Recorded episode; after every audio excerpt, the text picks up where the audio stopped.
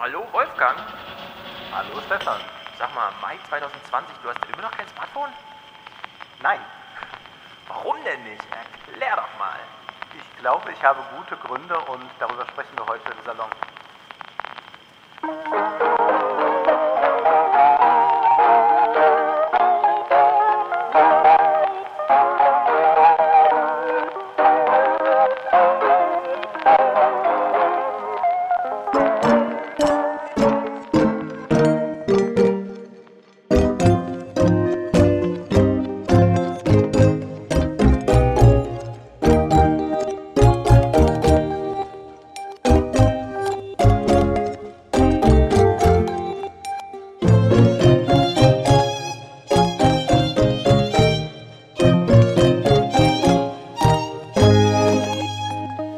Ja, ich glaube, dafür braucht man allerbeste Gründe, denn es gibt wahrscheinlich keine bewusstere Entscheidung, als sich kein Smartphone zu holen heute.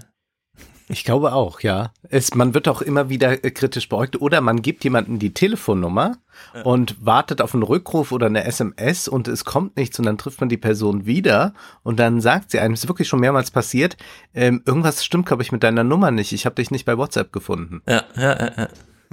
Kann ich mir gut vorstellen. Man ist doch Man, irgendwie probi man probiert gar nicht mal anzurufen, ob die Nummer funktioniert, sondern man schaut, ob es irgendwo dann bei WhatsApp zu finden ist und sonst existiert man nicht.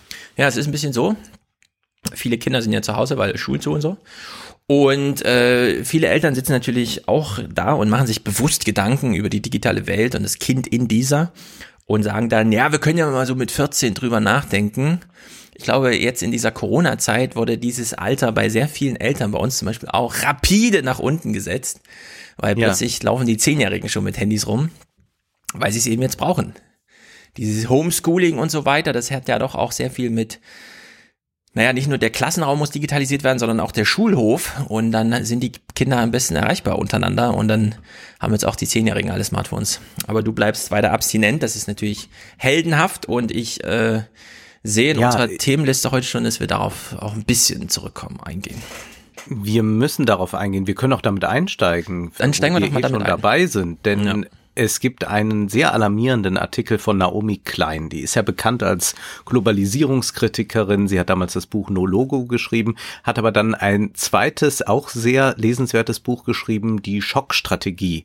Hm. Und damit meint sie, dass Neoliberale es immer wieder in der Geschichte versucht haben, Krisen für sich äh, zu nutz, äh, also sich Krisen zunutze zu machen und dann neoliberale Reformen mit einem Mal durchzusetzen. Also es braucht immer so einen Schock. Das kann zum Beispiel der Hurricane Katrina gewesen sein und sofort sagt man wunderbar. Jetzt ist äh, der Wohnungsmarkt erstmal von diesen ganzen äh, billigen, wenig einbringenden Sozialwohnungen bereinigt. Jetzt können wir schöne neue Projekte dort verwirklichen. Das ist jetzt kein Zynismus von mir, sondern tatsächlich so geäußert worden. Damit hat sie sich auseinandergesetzt und natürlich hat sie sich jetzt gefragt in der Corona-Krise, gibt's jetzt wieder so eine Schockstrategie? Gibt's irgendwas Neues?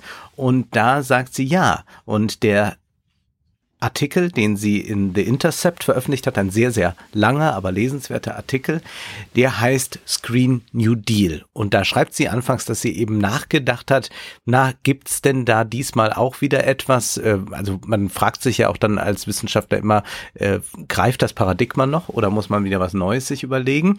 Und sie sagt dann, es hat eine Weile gedauert, bis sich etwas herauskristallisiert hat, das einer kohärenten Pandemie-Schockdoktrin ähnelt. Nennen Sie es den Screen New Deal.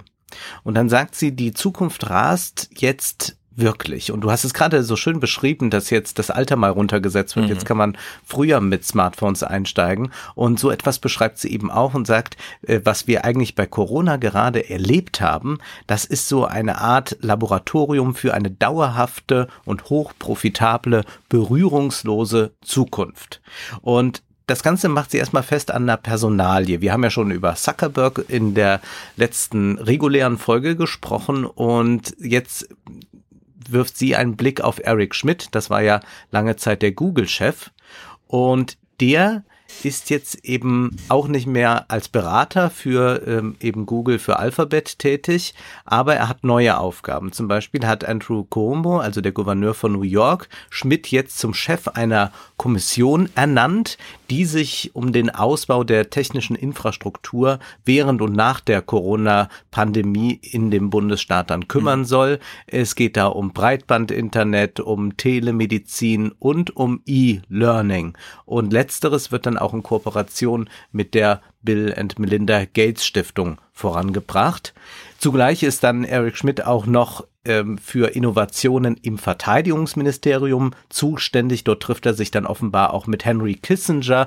Also der Herr ist sehr umtriebig und es sind einige Papiere geleakt worden, einige Präsentationen, die eher für intern bestimmt waren, was da zu erwarten ist, wie man eigentlich jetzt so eine Digitalstrategie entwirft. Und ähm, da gibt's auch einige Scans in dem Artikel, die man dann sehen kann. Und sie zitiert aber dann auch ausführlich Schmidt und das will ich jetzt auch mal tun. Also KI wird neue Grenzen in allen Bereichen von der Biotechnologie bis zum Bankwesen öffnen und es ist auch eine Priorität des Verteidigungsministeriums. Wenn die gegenwärtigen Trends anhalten, wird erwartet, dass Chinas Gesamtinvestitionen in Forschung und Entwicklung innerhalb von zehn Jahren die der Vereinigten Staaten übertreffen werden. Etwa zur gleichen Zeit wird äh, seine Wirtschaft voraussichtlich größer als unsere werden, sagt Eric Schmidt und weiter dann, wenn sich diese Trends nicht ändern, werden wir in den 2030er Jahren mit einem Land konkurrieren, das über eine größere Wirtschaft, mehr Investitionen in Forschung und Entwicklung, bessere Forschung, einen breiteren Einsatz neuer Technologien und eine stärkere Computerinfrastruktur verfügt. Letztlich konkurrieren die Chinesen darum, die führenden Innovatoren der Welt zu werden und die Vereinigten Staaten spielen nicht um den Sieg. Ja. Und wir haben sowas schon mal ein bisschen jetzt auch gehört bei Zuckerberg, der sagt ja, ach, wir müssen ja auch mit der EU jetzt zusammenarbeiten als Facebook, als große Tech-Unternehmen, denn wir haben ja das China als gemeinsamen Feind. Und das ist auch eine Logik, die jetzt Eric Schmidt übernimmt und sagt, deswegen muss ja jetzt äh, Silicon Valley und Militär und Regierung Hand in Hand arbeiten. Und das passiert dann eben jetzt durch die Corona-Pandemie äh, besonders eng. Und ähm, Naomi Klein zeigt dann sehr schön auf, wie man eigentlich ähm, jetzt dort wirklich äh, gar keine Lobbyarbeit mehr in dem Sinne macht, sondern man arbeitet halt direkt da zusammen. Es gibt einfach ähm, keinen großen Unterschied mehr. Gut, jetzt ist er gerade nicht mehr Entwickler da bei Alphabet, aber er hat jetzt neue Betätigungsfelder und es gibt eigentlich diese Trennung überhaupt nicht mehr. Also wir wissen ja, Silicon Valley und Washington waren und auch äh, vor allem Pentagon waren schon immer sehr eng miteinander verbunden. Aber jetzt ähm, macht man das auch ganz äh, nach außen transparent mhm. und äh, der Gouverneur von New York ist stolz, dass man jetzt Seite an Seite kämpfen kann äh, gegen die Pandemie und dass man eben ganz viele neue Dinge dann auf den Weg bringt. Und ganz interessant ist, dass man also jetzt äh, gerade das E-Learning als die Möglichkeit begreift, dann nicht nur zu sagen, wir gewährleisten jetzt gerade, dass irgendwie Unterricht stattfinden kann. Da könnte man noch sagen, okay, ähm, irgendwie muss man ja mit der Situation umgehen, wenn die Schulen noch nicht auf sind, sondern man sieht das tatsächlich als eine äh, Möglichkeit an, jetzt das Lernen ganz neu zu denken oder so, wie es dann heißt. Und ähm, als Andy Palotta, der ist Präsident der United Teachers im Bundesstaat New York, ähm, davon hörte, dass nun jetzt die Gates Foundation da mitarbeitet, dass eben Eric Schmidt da große Pläne hat, dann hat der jetzt gleich mal eingeworfen, das zitiert sie auch in dem Artikel, wenn wir die Bildung neu gestalten wollen, sollten wir damit beginnen, den Bedarf an Sozialarbeitern, Beratern für psychische Gesundheit, Schulkrankenschwestern, bereichernde Kunstkurse, fortgeschrittenen Kurse und kleinere Klassen in den Schulbezirken im ganzen Bundesstaat zu decken.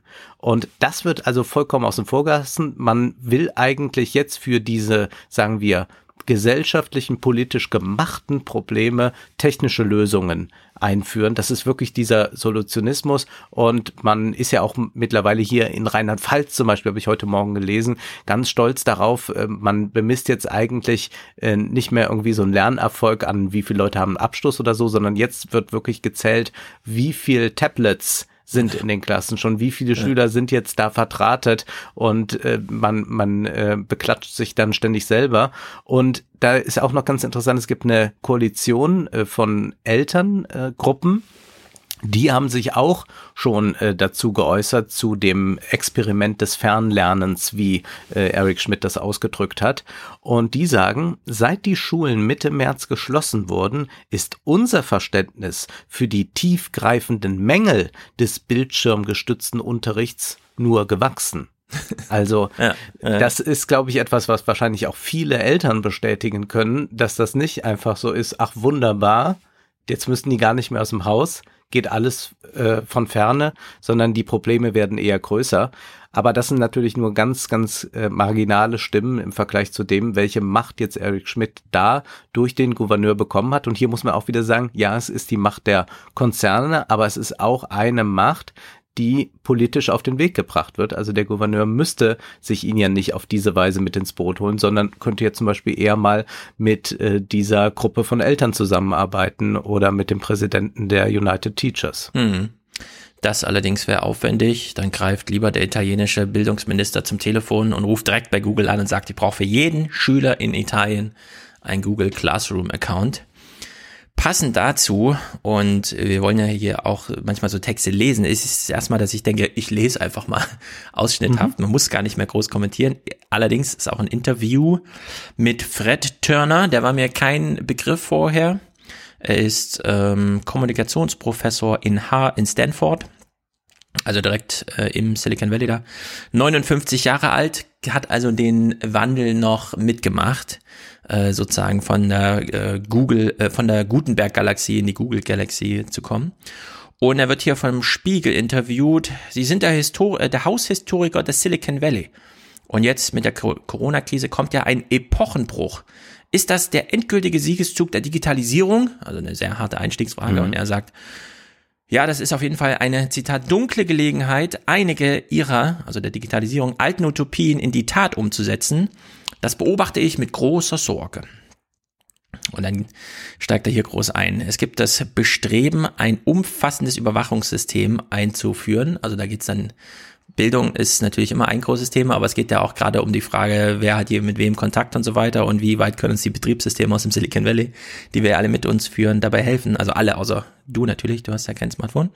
Ähm, und er äh, macht ja auch nochmal den Bogen, die wie man ihn bei der Bildung auch, Privatfirmen und Regierung arbeiten fest zusammen. Ja, also wir haben mit seit 20 Jahren kommt kein Wahlkampfleiter mehr äh, im amerikanischen Wahlkampf vor, der nicht vorher irgendwie im Silicon Valley oder sonst irgendwo sich äh, die Dienste und Leistungen erworben hat, die man dann da braucht.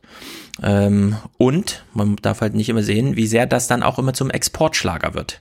Also die Zusammenarbeit, äh, Zuckerberg verbündet sich mit europäischen Regierungen gegen China und versucht darüber das zu machen. Das, das steckt halt vor allem diese Nähe zu den Regierungen drin, aber dann eben auch das Exportmodell beispielsweise für die ganzen afrikanischen Staaten, ja, die dann irgendwann mal auch in die Bredouille kommen, sich der Zukunft zuwenden zu müssen und dann eben solutionism-mäßig fertige Lösungen vorfinden. Das Coronavirus bietet jetzt den perfekten Vorwand, so etwas aggressiv voranzutreiben, sagt Turner. Im Datenbusiness wittern gerade alle Morgenluft. Also es ist, da ist keine Krise mhm. jetzt, ja, sondern die mhm. wissen jetzt genau, okay, hier ist gerade der Katalysator angeschmissen worden. Tracking, und hier wird es jetzt äh, sozusagen politisch heikel in dem Interview, Tracking, sagt, sagt er, also das Nachvollziehen und Auswerten unserer digitalen Spuren ist bereits so allgegenwärtig, dass wir es kaum noch wahrnehmen. Es erinnert alles sehr an 9-11. Und dann kommt da nicht die Nachfrage. Hören Sie mal, Sie vergleichen das hier gerade mit dem 11. September. Und dann sagt Turner, die Anschläge auf die Twin Towers gaben der Bush-Regierung den perfekten Vorwand, unnötigen Krieg zu führen. Die Pandemie ist der perfekte Vorwand, eine Big, äh, ein, eine Art Big Data Gesellschaft zu schaffen. Und dann hängt da noch den Halbsatz dran, die wir nicht brauchen. Wenn wir Fragen zur Bildung mhm. haben, dann kann man die auch vor Ort klären. Da braucht man nicht den großen Bogenschlag nach Amerika, nur weil die Bildschirme bedienen können. Turner sagt dann weiter, es ist ein immer wiederkehrender Verführungsversuch, dem wir da erliegen, als Nutzer, allerdings auch das Silicon Valley, wenn das solche Krisen zu bewältigen sind. Ähm, es gibt nämlich dieses Versprechen, dass technologische Systeme gesellschaftliche Infrastrukturen ersetzen können. Genau richtig, also genau das hast du eben auch beschrieben. Mittels digitaler Technologien und dann diverse soziale, politische und wirtschaftliche oder demokratische Defizite einzudämmen. Also das steckt ja genau immer da drin in diesen ganzen Versprechen. Wir wissen dann genau, wie es läuft. Es ist so ein sehr heiteres, oh, endlich aufatmen, jetzt können wir alle Netflix gucken und haben ein Smartphone und können Verbindung halten und so weiter und so fort. Und dann so ein Jahr später kommen die ersten Feuilleton-Texte und fünf Jahre später kommt dann die Wissenschaft und dann zehn Jahre später kommt dann die populistische Wissenschaft, also wenn dann wieder so ein Buch ja, über irgendwelche ja. Demenzen und so. Und dann ist es im Grunde auch zu spät. Ja, dann können man sich alle nochmal über Manfred Spitzer aufregen, aber dann ist der Zug auch abgefahren. Turner sagt hier weiter, das Bedürfnis nach Kommunikation verlangt nicht notwendigerweise nach dem Internet. Und da kommt mhm. ihm sein Alter zugute, 59 Jahre. Er weiß, wovon er spricht, denn er hat seine Frau und damals auch alle gefunden ohne Internet. Die Probleme, die wir haben, verlangen nicht notwendigerweise nach digitalen Lösungen, aber genau das scheinen die Leute unter dem Eindruck der Corona-Krise zu glauben. Und das macht mich nervös. Also der Glauben der anderen macht einen selbst nervös. Das kennt man auch so ein bisschen gerade aus der ja. Diskussion. Es ist das altbekannte Mantra der Westküsten-Utopie. Und dann so ein Paraphrasenzitat. Wir hier, wir sehen die Zukunft. Ihr da drüben in Washington und Boston seid zu nah an Europa. Ihr seid gefangen im Denken der alten Welt. Die Zukunft ist globale Vernetzung, ist Daten für alles, ist Kommunikation statt Politik. Das ist natürlich ein starker Satz. Kommunikation statt Politik. Aber genauso, genauso ist es. Die Corona-Krise bietet die ideale Gelegenheit, diese utopische Vision glaubwürdig erscheinen zu lassen. Also sehr fein gewählte Sprache, gut, auch in der Übersetzung ja, ja. hier. Ich bezweifle nicht, dass es Anwendungsbereiche gibt, wo das Silicon Valley dem Staat behilflich sein kann. Aber diese Technologie dürfen die Politik nicht ersetzen sondern sollen ihr zu Diensten sein. Ich aber, ich habe aber lange genug im Silicon Valley gelebt und geforscht, um zu wissen, dass seine Akteure davon ausgehen, dass wir den Staat eigentlich nicht mehr brauchen. Und das steckt da im Hintergrund. Das ist genau richtig äh, beobachtet. Seit ihren mhm. Anfängen gehörte dieses Hirngespinst, also alles, was hier besprochen ist, zusammengebindelt, äh, zur Techkultur an der Westküste und jetzt kommt's, die aus einer Gegenkultur erwachsen ist. Also ja, wir haben die große Verknüpfung. Silicon Valley ist militärisches und damit auch ein politisches Ansinnen gewesen. Aber die Macher, die dann so, was weiß ich, in den 70ern, 80ern da reinkamen, kam halt auch aus dieser Gegenbewegung, die sowieso schon mal so sta staatsskeptisch. Also man hat den Staat so richtig ein bisschen verbannt, nachdem das Silicon Valley gegründet wurde. Also es, es gab ja den sehr einflussreichen Whole Earth Katalog, der eben aus der Gegenkultur rauskam, in dem äh, einmal Tech-Journalismus schon in einer frühen Form betrieben wurde und aber auch eskapistische mhm. Fantasien, mhm. anarchistische ja. Fantasien, wie können wir irgendwie ganz aussteigen und das führt dann am Ende auch dazu, dass dann äh, der Enkel von Milton Friedman sagt, ja, äh, wir sind gerade dabei, mal zu schauen, ob man nicht Inseln äh, bauen genau. kann künstlich im Meer, äh, ja. denn dort äh, erlaubt man uns dann etwas zu tun, was wir an Land nicht dürfen. Genau, das hat ähm, Sergey Brin und Larry, Larry Page, der, der äh, also Larry Page, der Google-Gründer, der hat ja äh, eine Stimmbandentzündung irgendwie mal gehabt, die ihn wirklich ein paar Jahre aus dem öffentlichen Betrieb genommen hat. Und dann kam er ja zurück und hat halt so mit angekratzter Stimme erste Interviews wiedergegeben und hat halt davon erzählt, ja, wie man davon überlegte, ja, können wir jetzt nicht eigentlich auf irgendwelchen großen Ohr, also so Bohrinsel-Style-mäßig auf internationalen Gewässer so Datensender betreiben, weil da müssten wir doch dann eigentlich mit allen medizinischen Daten, die wir von allen Nutzern auf der Welt erheben, so im, im luftleeren juristischen Raum irgendwie agieren können. Ja? Also da war das mhm. richtig so äh, thematisiert. Naja, Jetzt ist jedenfalls eine interessante Wendung, weil wir fragen uns, wenn, wenn er jetzt hier so die digitale Lösung ablehnt, beispielsweise bei der ähm, konkreten Corona-Bekämpfung, wo ist denn dann so sein, ja, seine Lösung? Und also ich interpretiere das mal so, weil er das Interview schlägt dann um. Nicht wenige Amerikaner, mich eingeschlossen, schauen mit Neid auf Deutschland, auf Angela Merkel. Wir, warum schaffen wir nicht, was die Deutschen schaffen? Und das finde ich interessant, denn mhm. wir können natürlich intern hier mit äh, Blick auf alle Einzelheiten, ja, können wir sagen, okay, Merkel, das ist auch nicht alles toll, aber ich verstehe diesen externen Blick, wenn man äh, aus äh, Kalifornien ganz weit weg oder im äh, Corona-Hotspot New York jetzt mal nach Deutschland schaut und sagt, warte mal, 150 Neumeldungen des RKI in dem 80 Millionen Volk für den 3. Äh, Juni, was ist denn da los? Wieso schaffen die denn das? Ja, und mhm. eine App haben wir noch nicht am Start und die digitale Bildung ist hier nicht existent und trotzdem läuft irgendwie so insgesamt der Laden dann aus dieser Panoramaperspektive ganz gut. Und dann kommt hier ein, ba also wirklich krasser Satz. Unser politisches System liegt da nieder. Amerika hat Deutschland 1945 die Demokratie gebracht und ich glaube, es wäre langsam an der Zeit, dass Deutschland den USA die Demokratie wieder zurückbringt. Das finde ich. Also in der Sicht, es liegt ja auch eine gewisse Solutionism-Sache äh, Ja. drin in diesem Ding, aber gut. Naja, es geht dann auch nochmal kurz um die Schulbildung, die digitale Infrastruktur, die von privaten Konzernen betrieben wird, als äh, Gespenst, ja, vor dem er sich fürchtet. Das erlebe ich und dann kommt sozusagen der nüchterne Einwurf des, äh, des Betroffenen vor Ort. Das erlebe ich selbst in meiner Stanford-Vorlesung. Da hören rund 90 Studenten zu, aber 15 von ihnen haben keine stabile Internetverbindung und das in Stanford. Das ist Stanford, sagt er. Ausrufezeichen. Ich möchte nicht wissen, wie viele hunderttausend Kinder und Studenten im Moment keinen ordentlichen Zugang zum staatlichen Bildungsangebot haben. Und das muss man auch nochmal sagen. Selbst wenn wir jetzt mit Google und so weiter, die Leute haben ja Technik zu Hause, bei der sie dran verzweifeln. Also sie verzweifeln ja schon am Küchentisch mit dem Kind zu sitzen. Und wenn es jetzt noch darum ging, ähm, technologische Kinderkrankheiten in der Internetverbindung zu bewerkstelligen, ja, wo jeder weiß, wie es sich anfühlt, wenn man in der Bahn sitzt und kein Netz hat und das Handy am liebsten aus dem Fenster schmeißen will, ja, dann ist das keine Lösung. Also keine akute Lösung. Das könnte man dann langfristig irgendwie so machen, aber so weit sind wir echt nicht. Es ist erneut der Staat, der für eine Gleichheit der digitalen Lebensgrundlagen sorgen müsste. Tut er aber nicht, zumindest nicht in diesem Land. Er meint da sein eigenes. Und das ist bezogen auf Naomi Klein da eben auch. Ne? Also wir haben, wir wissen, welche Bildungsprobleme wir haben und das schaffen wir nicht, indem wir jetzt Bildschirme verteilen, zu lösen. Nur am Ende würde ich ihm dann ein bisschen widersprechen. Ähm, da fragt dann der Spiegel nochmal nach, wenn Big Tech uns nicht retten kann, was denn dann? Und dann schreibt er oder sagt er, was heißt retten? Was wollen wir retten? Was vielleicht lieber nicht? Möglicherweise müssen wir auf einen Lebensstil hinarbeiten, der sich stark von den Idealen der vergangenen 50 Jahre unterscheidet.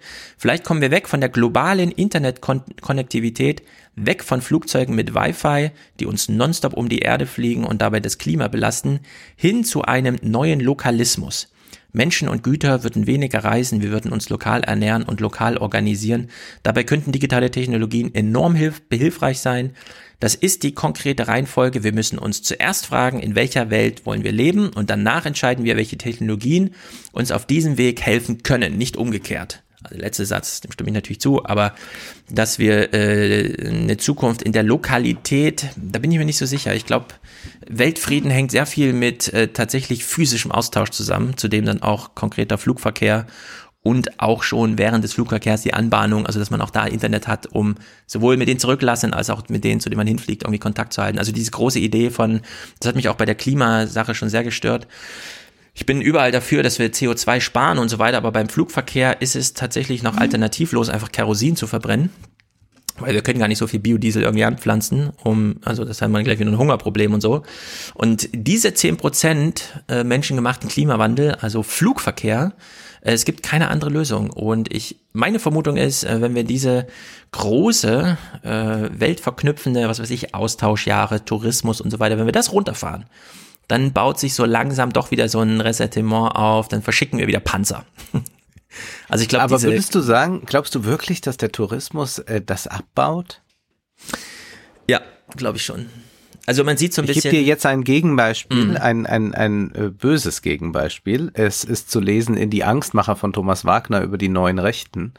Dort gibt es ein Interview mit Ellen Kositzer und Götz Kubitschek, also dem äh, rechten Ehepaar da aus Ja. Schnellroda. Ja. Und da geht es um kulturelle Unterschiede und gibt es sie und so weiter. Und da sagt Ellen Kositzer an einer Stelle, wissen Sie, mein Mann und ich, wir haben fast die ganze Welt bereist und wir haben es äh, gesehen, welche kulturellen Unterschiede es gibt und wie schön die Völker dabei. Also das heißt, ähm, beides ist möglich. Man kann die Welt bereisen und trotzdem neu rechtes Gedankengut in Schnellroda produzieren. Das stimmt, aber da möchte ich äh, auf dieses kleine anekdotische, gefühlte Empirie äh, möchte ich antworten mit dem großen Bogenschlag. Äh, wenn wir kritisieren, dass zum Beispiel der Massentourismus alles kaputt macht, weil Leute so pauschaltouristenmäßig nach Tunesien fahren und wirklich auf einer Karte nicht zeigen könnten, wo sie eigentlich waren, wenn man ihnen eine Karte hinlegt, weil es ihnen völlig egal ist, ist meine Vermutung, deren Kinder werden anders reisen. Ja, es braucht so eine Generation. Das ist, das ist wie so bei den Öffentlich-Rechtlichen. Erst wenn die Kinder derjenigen, deren Eltern schon nicht mehr CDF geguckt haben, es auch nicht gucken, gibt's da einen Wandel. Und der ist aber, glaube ich, profound, wie man so schön sagt. Der ist dann wirklich tiefgreifend. Und ich glaube, das ist auch so ein bisschen die Erfahrung der letzten 70 Jahre. Mm, Wir sind alle sehr viel nach Amerika gefahren und in Amerika kann wirklich alles passieren, wie wir gerade sehen. Und trotzdem liegt uns dieses Land am Herzen und wir kennen diese Städte und wir wissen, wie es sich dort anfühlt. Äh, Wir können uns hinein imaginieren in Straßenszenen, die wir heute da sehen. Das ist mit Moskau ganz anders und mit äh, osteuropäischen äh, Städten, die uns sehr viel weiter entfernt sind. Ja, manchmal hat man den Eindruck, Leute sitzen in Sachsen und denen ist New York näher als die allererste Stadt und mir fällt jetzt nicht mal ein Beispiel für einen Namen ein, der ersten polnischen Stadt oder der tschechischen, den man nach der Grenze da begegnet. Und es hat viel mit diesem echten Austausch zu tun, mit physischer Präsenz und ja, vor allem mit äh, Jugendaustausch. Wie viele Menschen können von Amerika Geschichten erzählen und erzählen die dann eben auch nochmal zehn Leuten, die diese Geschichten nicht selber erzählen können, aber die sie trotzdem irgendwie weitertragen. Und wenn nur in ihrem Herzen, ja, ganz Ich bin, ich bin sehr skeptisch. Ich kenne sehr viele Leute, die viel gereist sind und ungeheuer provinziell sind und denken, ich muss ja für mich äh, sagen, ich war das letzte Mal vor, glaube ich, sieben oder acht Jahren im Ausland. Also wenn wir jetzt mal die Schweiz, Luxemburg mal rauslassen. Ja, wenn man jetzt sagt, gut, das ist jetzt nicht eine Reise ins Ausland. Äh, wenn man mal in Luxemburg kein in der Smartphone, Philharmonie kein war. Ausland, Mensch. Aber ich war, glaube ich, seit acht Jahren, ich bin, ich bin ja auch nur zweimal in meinem Leben geflogen. Ja, das ist sehr vorbildhaft. und nicht äh, nach Amerika oder so, sondern nur nach Italien. Aber meine Reisen finden in der Literatur statt. Ja, zum Beispiel, um überzuleiten, in dem Roman äh, Vesoul, also der spielt in Frankreich, der Roman heißt Vesoul, 7. Januar 2015. Das ist ein Roman von Quentin Moron, der ein Schriftsteller ist, den man hierzulande noch nicht so kennt. Der hat schon einige Preise abgeräumt, aber der Schweizer-kanadische Schriftsteller, äh, der in Lausanne geboren ist, oder er hat vielmehr Schweizer -Kanad äh, schweizerisch-kanadische Wurzeln und ist in Lausanne geboren, äh, 1989 ähm, und ist dann in Quebec aufgewachsen. Der wird in anderen Ländern schon, äh, gerade in französischsprachigen Ländern, eifrig rezipiert. Vier Bücher seiner fünf Bücher sind äh, auch auf Deutsch erschienen. Es sind Kriminalromane in der Regel, aber hier das ist etwas anderes. Das ist ein Roman, der eher eine Groteske ist und er erzählt eben von einem Tag dort in Vesoul und ich lese mal den Anfang vor.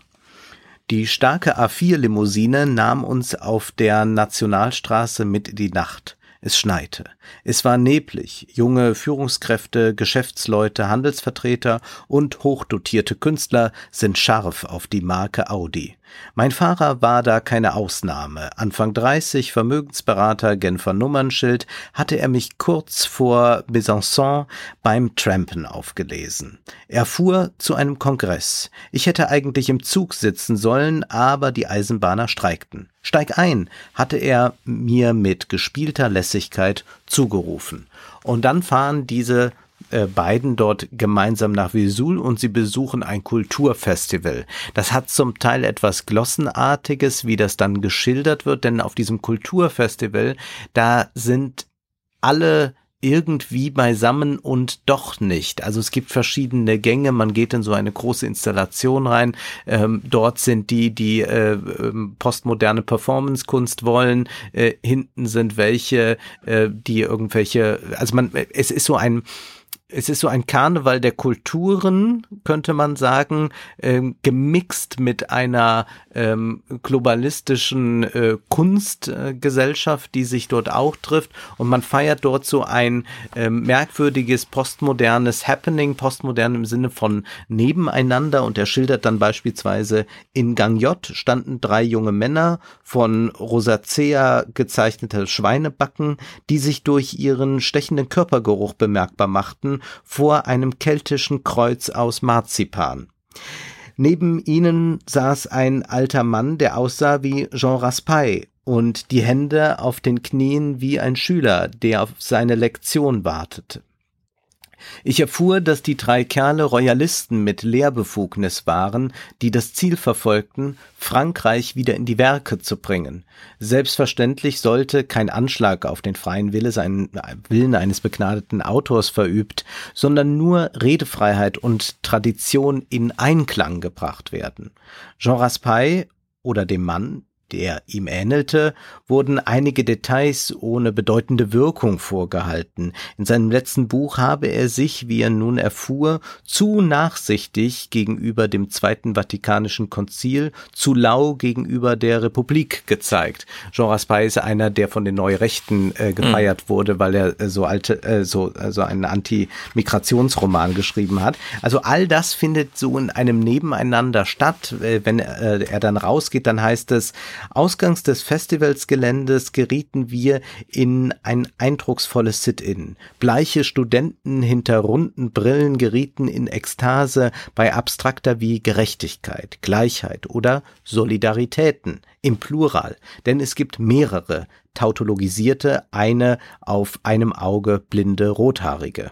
Sie gehörten zu einer linksextremen Gruppe in der Franche-Comté namens Marx und Lilly und klapperten die Käfer der Region ab wie ein Wanderzirkus. Sie sensibilisierten die Bevölkerung für eine unglaubliche Anzahl von Dingen, vom CO2-Fußabdruck über den Fischfang der Inuit bis zu den Kindern der Sahelzone. Und was er dort schildert, ist eigentlich so ein Tableau. Er macht das eben mit den Mitteln der Satire. Es ist viel Zynismus auch drin. Es ist ein bisschen auch eine Prosa, wie man sie von Michel Houellebecq kennt. Und was er dann zeigt, ist, dass dieses ganze äh, Karnevaleske aber irgendwann in etwas Eigenartiges umschlägt, als, es ist der 7. Januar 2015, dann darauf eben die Anschläge äh, auf die Redaktion von Charlie Hebdo stattfinden. Und dann äh, dreht sich da die Stimmung und die Frage ist auch, wo liegt denn eigentlich so die zivilisatorische Zukunft und äh, vielleicht diese Pointe darf man schon verraten, die liegt selbstverständlich in der ähm, A4-Limousine, also in einer äh, globalistischen äh, Lebensweise, die nicht mehr in irgendeiner Weise wirklich kulturell ich sage das jetzt mal, verwurzelt ist. Ähm, das ist ein Roman, der ihn, der einen irgendwie ratlos zurücklässt, der aber doch sehr ähm, gegenwärtig dann ist. Also ich glaube, er hat tatsächlich diese Strömungen, die man finden, gerade auch wenn man dann in Städten ist oder wenn man äh, jede Woche ja auf Twitter eigenartige Fotos von Berlin sieht. Also mal äh, sind da die äh, Verschwörer, die äh, Yogamatten ausbreiten oder mit dem Porsche vorfahren. Äh, dann sieht man irgendwelche Raver äh, auf der Spree mhm. mit dem Schlauchboot, die aber dann auch noch I Can't Priest da stehen haben, um sich mit äh, den Schwarzen in Amerika zu solidarisieren. Eigentlich solche Szenarien beschreibt er dort dort. Ähm, also wer Interesse hat, mal etwas jenseits des Journalismus zu lesen, dann vielleicht diesen Roman von Quentin Moron. Mhm. Ja, wenn da so ein verstecktes äh, Bild drin steckt, wie es ist alles möglich und zwar überall die Hauptsache, man kann schnell die Tür aufmachen und sich zurück in sein Auto ziehen, äh, zurückziehen. Mhm. Ne? Das zeigt ja auch, äh, wie weit wir es so getrieben haben in Sachen da kommt es dann, also Klima natürlich auch, aber immer so dieses Risikoding. Vielleicht wird Ulrich Becks Weltrisikogesellschaft doch nochmal bei mir auch Anklang finden. Das ist ja so ein Buch, über das haben Soziologen immer sehr viel gelacht und so. Vielleicht muss dann nur die Zeit nochmal richtig kommen. Ja? Vielleicht musste die Empirie einfach nachgeliefert werden, wer weiß.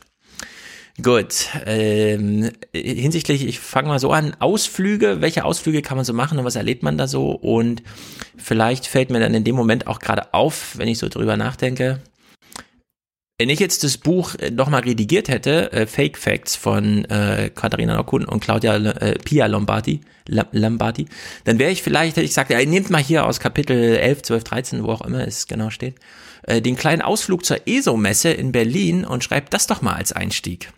Denn mhm. wo trifft man denn auf Zitate, die man so nebenbei aufschnappt? Ich habe es zunächst auch nicht geglaubt, aber dann konnte ich mit Toten reden. Das ist nicht eine spezielle Messen, ja. Das auf der Buchmesse erlebt, erlebt ja. man sowas nicht. So, oder wenn dann irgendwelche Energiepyramiden da stehen und dann hängt so ein Preisschild dran, 300.000 Euro. Ja, die Vernichtungsstrahlen der Marsianer, die haben schon zwei Weltkriege ausgelöst und sie laden gerade zum dritten Schuss und so. Und ja, äh, solche Veranstaltungen gibt's und ausgehend davon kann man sich natürlich fragen, was ist denn da los mit den Leuten? Und ich frage mich natürlich auch, ich habe es auf Twitter auch schon ein bisschen witzig angemerkt, wie ist denn das eigentlich, wenn äh, es passiert hier Corona und alle fragen sich, wer läuft denn da rum in Berlin und so, mit welchen Schildern und mit welchen komischen Kopfbedeckungen, also Aluhüte und so. Gleichzeitig liegt im Buchladen ein Buch über Verschwörungstheorien. Ja, das nun wirklich, also ich selten hat ein Buch einfach so den Zeitgeist und zwar auf den Tag genau getroffen irgendwie. Es liegt halt einfach dieses Buch jetzt da. Fake Facts heißt es und man äh, sieht auch so ein bisschen, üblicherweise liegen ja Bücher monatelang rum im Verlag, bis sie dann mal rausgegeben werden und hier ist doch an der einen oder anderen Stelle nochmal Corona reingerutscht in den Text, wo man denkt, sehr gut, denn jetzt macht es alles noch mehr Sinn, was da drin steht. Denn die Grundlage, äh, uns etwas zu erklären, ist natürlich schon sehr gut, wenn man, äh, also dafür bräuchte man jetzt Corona nicht, aber Corona verdeutlicht es nochmal umso mehr. Und die Frage ist, dreht sich um Verschwörungstheorien. Ja, was hat es damit auf sich? Und wir haben das letzte Mal auch schon ein bisschen darüber gesprochen und das Buch passt auch da wunderbar, weil es beantwortet einige Fragen. Beim Besprechen von Verschwörungstheorien geht es um Verschwörungsdenken von Verschwörungsideologen die als Methode die Verschwörungserzählung nehmen. Also man kann hier gleich mal ganz differenziert mhm. genau sagen, was man meint. Meint man denjenigen, der spricht, meint er denjenigen, was er sagt? ja, und in welchem Modus wird das eigentlich weitergegeben? Und äh, was ich besonders gut finde, der Einstieg des Buches beschäftigt sich damit, dass Verschwörungserzählungen selbst sehr oft Verschwörungserzählungen unterliegen. Oder jedenfalls Erzählungen, die nicht ganz richtig sind. Denn wir glauben beispielsweise, Verschwörungserzählungen nehmen zu. Das kann man natürlich jetzt in Corona-Zeiten sagen, da nehmen sie gerade zu, aber es ist kein strukturelles Phänomen, sondern das ist nur wirklich mal punktuell. Wir glauben auch, dass Verschwörungsideologen irgendwie dumm, paranoid und wahnsinnig sind, weil wir uns das wünschen. Aber genauso passiert's halt. Ja, man wünscht sich so Sachen und plötzlich glaubt man, es sei tatsächlich so. Und wir glauben, wir verstünden das Problem mit ähm, Verschwörungstheorien und auch dieses Buch zeigt wieder, Nee, so richtig ist die Annäherung unmöglich. Äh, es ist, klingt einfach nicht. Die Bücher lassen einen immer so ein bisschen unbefriedigt zurück. Man hat so eine Ahnung von Verschwörungstheorien, was es bedeutet und so weiter, dann liest man so ein ganzes Buch und dann ist es, bleibt man trotzdem so ein bisschen im Ungefähren. Also das äh, ist ja einfach eingepreist. Es ist so, wir glauben, dass es wichtig ist, das eigene Weltbild mit der eigenen, mit der gleichen Sorgfalt zu prüfen, wie man es von anderen verlangt. Finde ich aber einen sehr guten Ansatz. Das ist ein sehr guter Dreh, um überhaupt mal das Thema aufzugreifen. Denn jeder Mensch hat die Veranlagung, dazu muss nur ein großes, kollektives, bedrohliches Ereignis auftreten. Wir müssen eine besondere Niedertracht bei den vermuteten Akteuren äh, andichten, ja, und außerdem müssen wir denen natürlich unendliche Macht unterstellen. Das gehört ja auch dazu. Weil die Frage, wie, wie mächtig sind die Leute eigentlich wirklich, ja? Wie mächtig ist denn Bill Gates? Keine Ahnung. Für eine Verschwörungstheorie ist es wichtig, dass wir glauben, er sei kaltherzig, aber kompetent. Das ist die Mischung, mhm. die es dann macht. Der kaltherzige, aber kompetente Verschwörer, der uns einfach in unserem Schicksal zurechtweist. Sie haben eine Definition, die ein bisschen auf der Hand liegt, aber man kann sie ja trotzdem mal vortragen. Eine Verschwörungserzählung ist eine Annahme darüber, dass sich, äh, als mächtig wahrgenommene Einzelpersonen oder eine Gruppe von Menschen wichtige Ereignisse in der Welt beeinflussen und damit die Bevölkerung gezielt schaden, während sie diese über ihre Ziele im Dunkeln lassen. Also das ist sozusagen, würde ich sagen, fast der intuitive Zugriff, wenn man sich mal kurz überlegt, was könnte denn das so insgesamt sein. Also in der Hinsicht äh, wird es leider wie immer nicht besonders raffiniert, wird äh, wissenschaftlich äh, beginnt das Interesse dann da, wo eine alternative Erklärung zu gängigen Ansichten dargestellt wird. Denn das müssen wir auch sagen, uns interessieren Verschwörungstheoretiker nur, wenn wir so ein bisschen wissen, wovon sie eigentlich reden. Und deswegen muss einfach Corona oder sowas als Thema da sein. Ja, so mit Aliens und Mond, das ist dann schon schwer, weil da fragt man sich ein bisschen, warum, warum willst du mich jetzt überzeugen, dass der Mond aus Käse ist? Ist doch gerade total unentscheidend. Ja? ja. Also da nützt dann so ein Coronavirus schon mehr, weil da wollen einfach alle was dazu wissen. Und sie weisen dann nochmal darauf hin, es ist wichtig für Verschwörungserzählungen, Mythen, Glaube, Ideologie und Mentalität ein bisschen auseinanderzuhalten. Also dann nicht diesen großen Topf lassen wir doch die Verschwörungstheorie, den großen Topf anrühren ja, und blicken wir selber differenziert darauf. So ungefähr ist der Ansatz.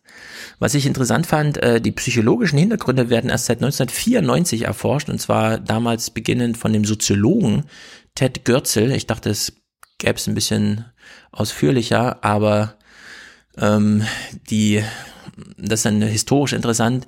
Es ist tatsächlich die ähm, Aufarbeitung des Holocaust, die so ein bisschen dazu führte, dass man sich fragte, okay, jetzt müssen wir doch mal anders auf so Sachen schauen, weil die, Verschw also wenn eine Verschwörung, ein Verschwörungsglaube dass alle Juden die Fäden der Welt in der Hand halten und so weiter so weit führt, dass wir plötzlich sechs Millionen davon umbringen wollen, dann stimmt vielleicht irgendwas nicht, ja. Und ich hätte gedacht, mhm. vielleicht hätte dann auch vorher mal so ein wissenschaftliches Interesse da Mich wundert das auch gerade in den USA, denn es gab ja schon die äh, Studien zum autoritären Charakter von Adorno und seinen Leuten. Und die beschäftigen sich ja eben schon mit solchen Feindbildern. Also auch, äh, es gab ja mhm. auch Verschwörungstheorien damals gegen Roosevelt in den 30er Jahren. Da dachte ich aber auch, dass da die empirische Forschung äh, dann weiter daran gearbeitet ja, hat. man kann dann nur historisch dagegenhalten, all die alten Präsidenten und so weiter, die waren selber Verschwörungstheoretiker. Also den kann man selber nachweisen, dass sie an allen möglichen Kram glaubten und niemand hatte zu diesem Zeitpunkt schon die Idee, wir können das ja mal hinterfragen. Brauchen wir nicht doch so eine etwas äh, gesichertere allgemeines Hintergrundwissen. Äh, und ganz wichtig ist eben immer, äh, so Verschwörungstheorien kommen auf mit der Ablehnung einer offiziellen Version. Also diese Fanfiction-Idee, ja, die scheint wirklich tief einprogrammiert zu sein. Ähm, Politiker und andere Persön äh, Führungspersönlichkeiten sind ja nur Marionetten von dahinterstehenden Mächten, glaubten laut Friedrich Ebert Stiftung ein Drittel der Bevölkerung zu weilen in Deutschland also wenn man so die 80er, 90er nimmt, das ähm, ja, ist erstaunlich. Es ist dann, äh, äh, können wir jetzt sagen, ganz nah an Manfred Spitzer argumentiert. Also es gibt einen ganz großen Block im Buch, der ist auch sehr interessant und gerade jetzt sehr wichtig. Die Bedeutung des Gefühls von Unsicherheit, Machtlosigkeit und Kontrollverlust. Gepaart mit Langeweile, nicht zu wissen, was könnte man denn jetzt eigentlich Sinnvolles tun. Und dann kommen so soziale Aspekte zusammen, ja, die können wir dann bei Spitzer noch genauer nachlesen, wie so Erzählungen durch Sozialität, die man dann endlich mal irgendwo findet und sei es bei einer Demo in Berlin irgendwie, bei der Hildmann, zu der Hildmann eingeladen hat, ja, man trifft sich dann dort und dann führt sozusagen eins zum anderen 1800 und sonst findet ja vieles in, in Einsamkeit vor dem ja, genau. Computer genau. wirklich statt. Also das bestätigt, also eigentlich, eigentlich müsste man jetzt mal von Spitzer wirklich noch einen Text äh, dazu haben, äh, was das eigentlich ist. Denn ich habe äh, jetzt eben auch von einem äh, Künstler, den ich kenne, gehört, dass seine Mutter eben jetzt auch äh, dort abdriftet in diese Verschwörungsszene und das fing bei ihr auch an mit so Esoterik. Mhm. Ich befestige mal irgendwelche Metallringe am Wasserhahn, äh, die irgendwelche bösen Energien da raussaugen, mhm. ehe das Wasser raustropft. Und da, ähm, inzwischen ist sie da wo ganz anders genannt, aber es ist auch eben dieser einsame Konsum abends vor dem Computer irgendwelche Menschen sich ansehen, die in 30 Minuten Videos erklären, warum Michael Jackson es mhm. eigentlich auch alles schon gewusst hat. Ja, ja, ja genau man braucht dann immer die Protagonisten, die jeder kennt und dann nochmal eine Erzählung, mhm. die aber niemand kennt, die man besonders gut ratschen kann. Ne? Und dann findet man, deswegen, die schreiben auch ganz, ganz deutlich, man braucht immer eine Geschichte, die so ein bisschen als unpopulär gilt, aber ein bisschen bekannt ist. Also man braucht, man muss so einen Mittelweg irgendwie finden. Sie machen einen ganz großen Bogen, also Conspir Conspiracy Theory ist äh, sozusagen eine Wortschöpfung von Karl Popper. 1945 die offene Gesellschaften ihre Feinde. Gleichzeitig kann man aber darüber einen Bogen spannen von 1835, sechsteilige Serie, Überleben, also Überleben auf dem Mond, äh, Auflagenrekord der New York The Sun, was auch immer das für eine Zeitung war seinerzeit, dann Holocaust und na klar, George W. Bush, Massenvernichtungswaffen im Kalten Krieg, die, äh, im, im, im Irakkrieg. Die haben sich gegen uns verschworen, die wollen uns vernichten, also müssen wir hier mal. Und plötzlich war so ein Megakrieg möglich, der drei Billionen Dollar kostet und eine Million Irakern äh, das Leben kostet. Und ganz aktuell natürlich in Polen dieser Flugzeugabsturz vor ungefähr zehn Jahren äh, die halbe Regierung stirbt. Es muss ja irgendwas Großes dahinter stecken, weil es ist ja ein großes Ereignis. Und dann gibt's halt ein kleines Foto, wo der EU-Ratspräsident Tusk und Putin sich anschauen und so ein bisschen lächeln und zack, ja, ist die Verschwörungserzählung fertig, denn die beiden stecken dahinter. Also EU und Russland wollten haben Polen äh, mal wieder ausradiert. Naja, was ein bisschen kurz kommt, leider, und das verstehe ich auch nicht ganz bei äh, Katharina als Mitautorin, die Rolle von YouTube. Denn es ist äh, mein Eindruck doch eher ein beschwichtigender Text, äh, was jetzt die YouTube, äh, vor allem hinsichtlich Verschwörungstheorien, das gab es doch vorher schon. Ja, das kann man natürlich sagen, aber ich glaube, die Rolle YouTubes kann man auch noch mal ein bisschen detaillierter, gerade wenn man dann so Autoren wie Synap to Ficchi hier nochmal dabei hat oder auch den ehemaligen Google-Mitarbeiter Guillaume äh, Cheslow oder wie auch immer man seinen Namen ausspricht. Das, die begleiten einem ja immer mal wieder, wenn man diese Texte nachgeht, aber äh, ist ein bisschen enttäuschend, dass dann im Text äh, als Zitat hier, ich lese mal vor, steht, die Debatte darüber, wie Online-Plattformen und insbesondere soziale Netzwerke aussehen könnten, die klug mit unseren kognitiven Stärken und Schwächen umgehen, ist noch lange nicht vorbei. Sie hat gerade erst begonnen. Naja, klar. sie hat gerade erst begonnen. Also wir, mir ist das Buch an der Stelle zu viel Psychologenlehrbuch. Also man lernt nochmal unglaublich viel über kognitive Dissonanzen, wie Glaubensgemeinschaften funktionieren, wie man sich persönlich investiert in einen Glauben, ja, diese psychologischen und sozialen Komponenten äh, von Verschwörungstheorien, die Identitätsbildung desjenigen, der sich da gerade mit befasst, in jungen Jahren und so weiter. Aber gerade jetzt, wo wir diese Rabbit Hole Geschichte von der New York Times, die wir hier auch gelesen hatten, nochmal aufarbeitend bekommen, auch im Podcast. Also dieser Text, den haben wir, glaube ich, im Januar besprochen über die Radikalisierungsmaschine YouTube, ah, die hatten wir sogar in Sinzig besprochen. Da gab es ja ähm, von dem Autor Kevin Rose äh, in der New York Times nochmal eine sechsteilige Podcast-Folge dazu, wie diese Radikalisierung mhm. bei YouTube funktioniert. Und es hat extrem viel mit Verschwörungsdenken zu tun weil das für YouTube eben die Profitmaschine war. Also damit konnten die 1, 2, 3 Prozent mehr Aufmerksamkeit und mehr Guckdauer da rausholen. In der Hinsicht, ja. Ich habe über dieses Thema auch nochmal nachgedacht, weil wir da in Sinzig drüber sprachen und dass ja dann eben jetzt äh, nochmal alles so akut wird.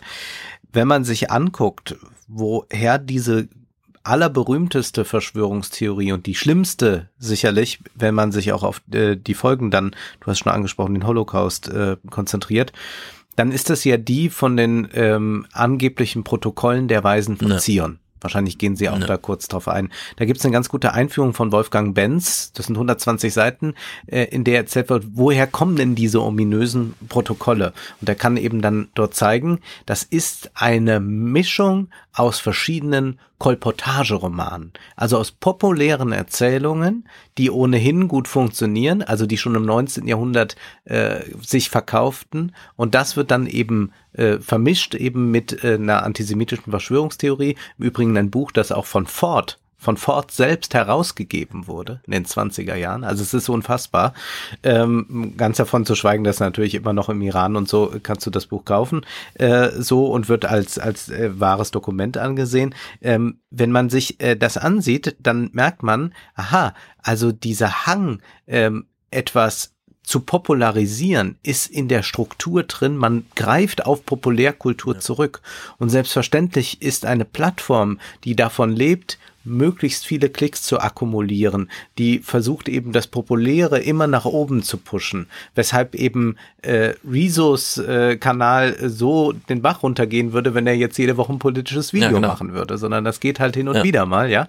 Ähm, da sieht man äh, sehr, sehr schön dran, ähm, warum eigentlich ähm, äh, gerade bei YouTube ähm, das jetzt so ein Brandbeschleuniger hm. Ja, dieses Buch, äh, also Fake Facts, ist eins, das legt diese Empirie da im Detail da. Also wir haben die Protokolle mhm. der Weißen von Zion, dann allerdings auch so Dan Brown und so weiter, ne? Also dieses, also ja, ja. diese ganze Geschichte liegt da. Aber der Analyseteil darüber, der ist sozusagen noch offen, finde ich. Das ist äh, doch mehr eine Einladung. Man macht sich natürlich auch viele Gedanken selber.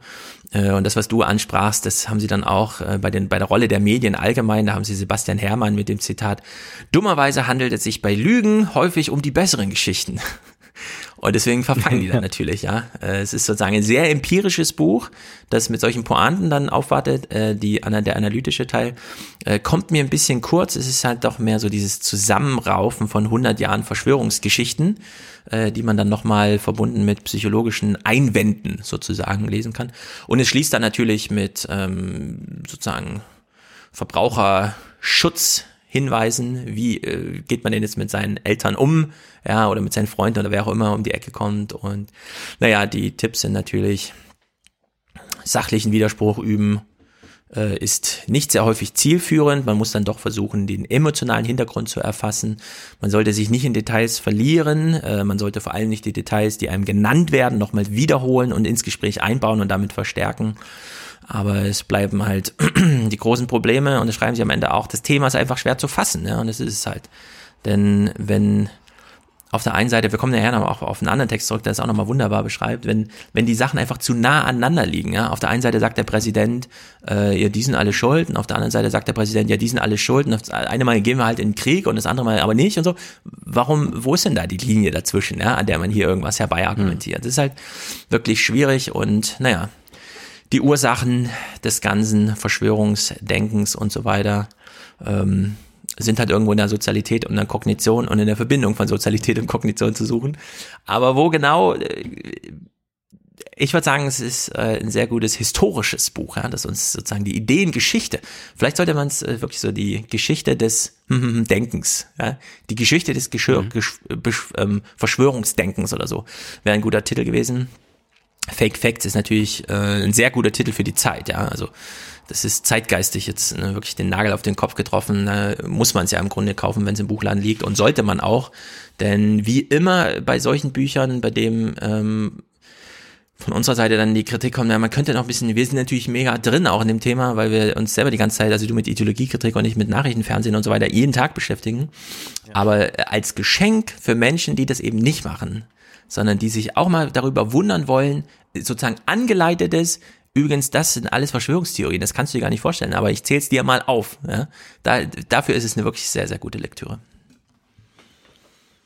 Ich bleibe nochmal bei der Literatur aber es geht auch hier darum, dass man die Sprache ernst nimmt, dass man vor allem aufpasst, was man nicht sagen sollte. Und zwar gibt es eine Literaturzeitschrift Volltext. Die ist sehr spezialistisch, also die richtet sich wirklich an Menschen, die an schöngeistiger Literatur interessiert sind, vor allem an deutschsprachiger Literatur.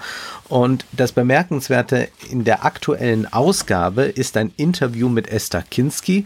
Die ist eine recht erfolgreiche deutsche Schriftstellerin. Sie ist aber auch Übersetzerin. Äh, sie beherrscht sehr, sehr viele Sprachen und ist Essayistin. Und sie wird hier interviewt von Angelika Klammer, wie das denn eigentlich so ist, was ist beim Übersetzen und beim Schreiben zu beachten. Und dann gibt es ein sehr schönes Beispiel, das äh, Kinski in ihrem Buch Fremdsprechen bringt. Und zwar gibt es auf Englisch den Satz, I walked to the river yesterday. Und jetzt macht Kinski daran fest, wie man das übersetzen kann und vor welcher Schwierigkeit man da hm. steht. Und zwar kann das heißen, ich ging gestern zum an den Fluss. Gestern ging ich zum an den Fluss. Ich bin gestern zum beziehungsweise an den Fluss gegangen. Gestern bin ich an den Fluss gegangen. Gestern bin ich zu Fuß zum Fluss gegangen. Ich bin gestern zu Fuß an den Fluss gegangen. Gestern bin ich zum Fluss spaziert. Ich bin gestern zum Fluss spaziert. Ich spazierte gestern zum Fluss. Mhm. Und dann noch so zwei, drei Varianten. Das heißt, es ist eine ganz heikle Sache, etwas zu übersetzen. Also wie trifft man eigentlich den Ton mhm. des Gesagten? Also das heißt, das funktioniert nur mit Kontextwissen. Wie sind die Sätze davor aufgebaut? Welchen Stil hat der Autor? Und was für eine Stimmung soll eigentlich ein so lapidarer Satz ähm, dann ausdrücken? Elon Musk hat ja vor ein paar Wochen getwittert, dass er glaubt, dass die menschliche Sprache bald zu Ende sein wird und dass wir dann eben die Informationen uns auf ja. anderen Wege vermitteln können. Und da muss man, wenn man das hier eben liest, ganz klar sagen, nein, das kann nicht funktionieren. Es geht bei Sprache eben nie nur um eine Vermittlung von Informationen. Also das kann auch mal sein dass man eben signalisiert, hallo, kannst mich anrufen und ich werde dann angerufen. Aber auch schon in einer solchen Formulierung äh, kann eben drinstehen, ja, wenn du möchtest, ruf mich an, äh, ruf mich bitte an. Warum rufst du mich eigentlich nicht an? Also diese ganzen äh, mhm. Nuancen sind da drin und das beschreibt sie äh, sehr, sehr schön, welche Aufgaben man dort eigentlich, äh, wie sie als Übersetzerin hat. Und dann geht es um Floskeln. Äh, sie wird dann gefragt, wie das denn eigentlich ist. Warum greift man denn auf Floskeln überhaupt zurück? Das ist ja etwas, was wir alle irgendwie auch im alltäglichen Sprechen tun, was wir vielleicht, wenn wir einen Text schreiben, versuchen zu vermeiden. Und da sagt sie, Dazu gehört Sprachbewusstsein, würde ich sagen. Das sollte jeder haben, der schreibt. Es kommt natürlich etwas auf den Anspruch an, aber wir reden hier ja nicht von dem Schreiben, das bestimmte Erwartungen bedienen will. Wer Originalität will, muss sich ins Bergwerk der Sprache begeben wie Thomas Kling es genannt hat. Nach dem Schürfen, was noch nicht behauen und erkennbar gestaltet in Form gebracht ist.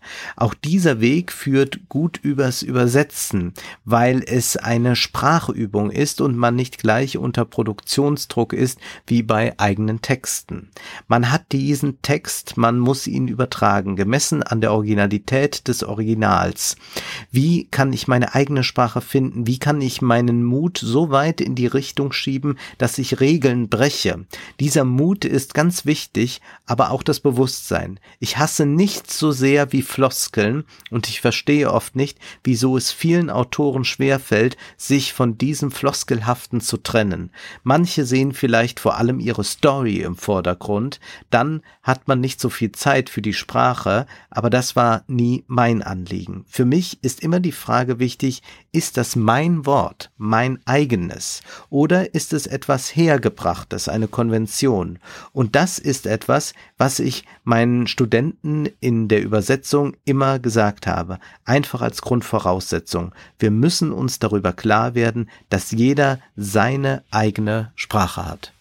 Hm sehr schöne Überlegungen, äh, geht dann noch äh, sehr weiter, was sie dann ähm, dort alles ausmacht. Vielleicht noch eine Sache will ich noch anführen, äh, was eben äh, besondere Sprache ausmacht und vielleicht auch noch mal jetzt mit Blick auf dem äh, auf das, was Elon Musk gesagt hat. Kinski sagt, keine zwei Menschen auf der Welt sehen dasselbe bei ein und demselben Satz aber die unglaublichen Möglichkeiten, die darin begründet sind, darüber muss man sich bewusst werden und man muss sich klar fragen, nehme ich hier etwas aus dem schmalen Band des Konsenses, zum Beispiel Floskeln sind so etwas, das ist wie ein Anklicken von etwas Vorgegebenen. Diese Floskel soll das und das auslösen, aber wie eng diese Bahn wird, das muss man sich klar machen. Je mehr man sich nach der Konvention richtet, desto enger wird der Spielraum.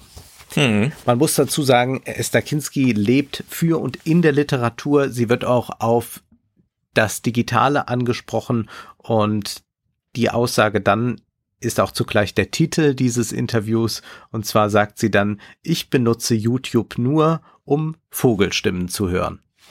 Ja, da redet sie mit den Vögeln im Wald. Und wenn ihr der Wald mal entsagt, dann nimmt sie YouTube dafür.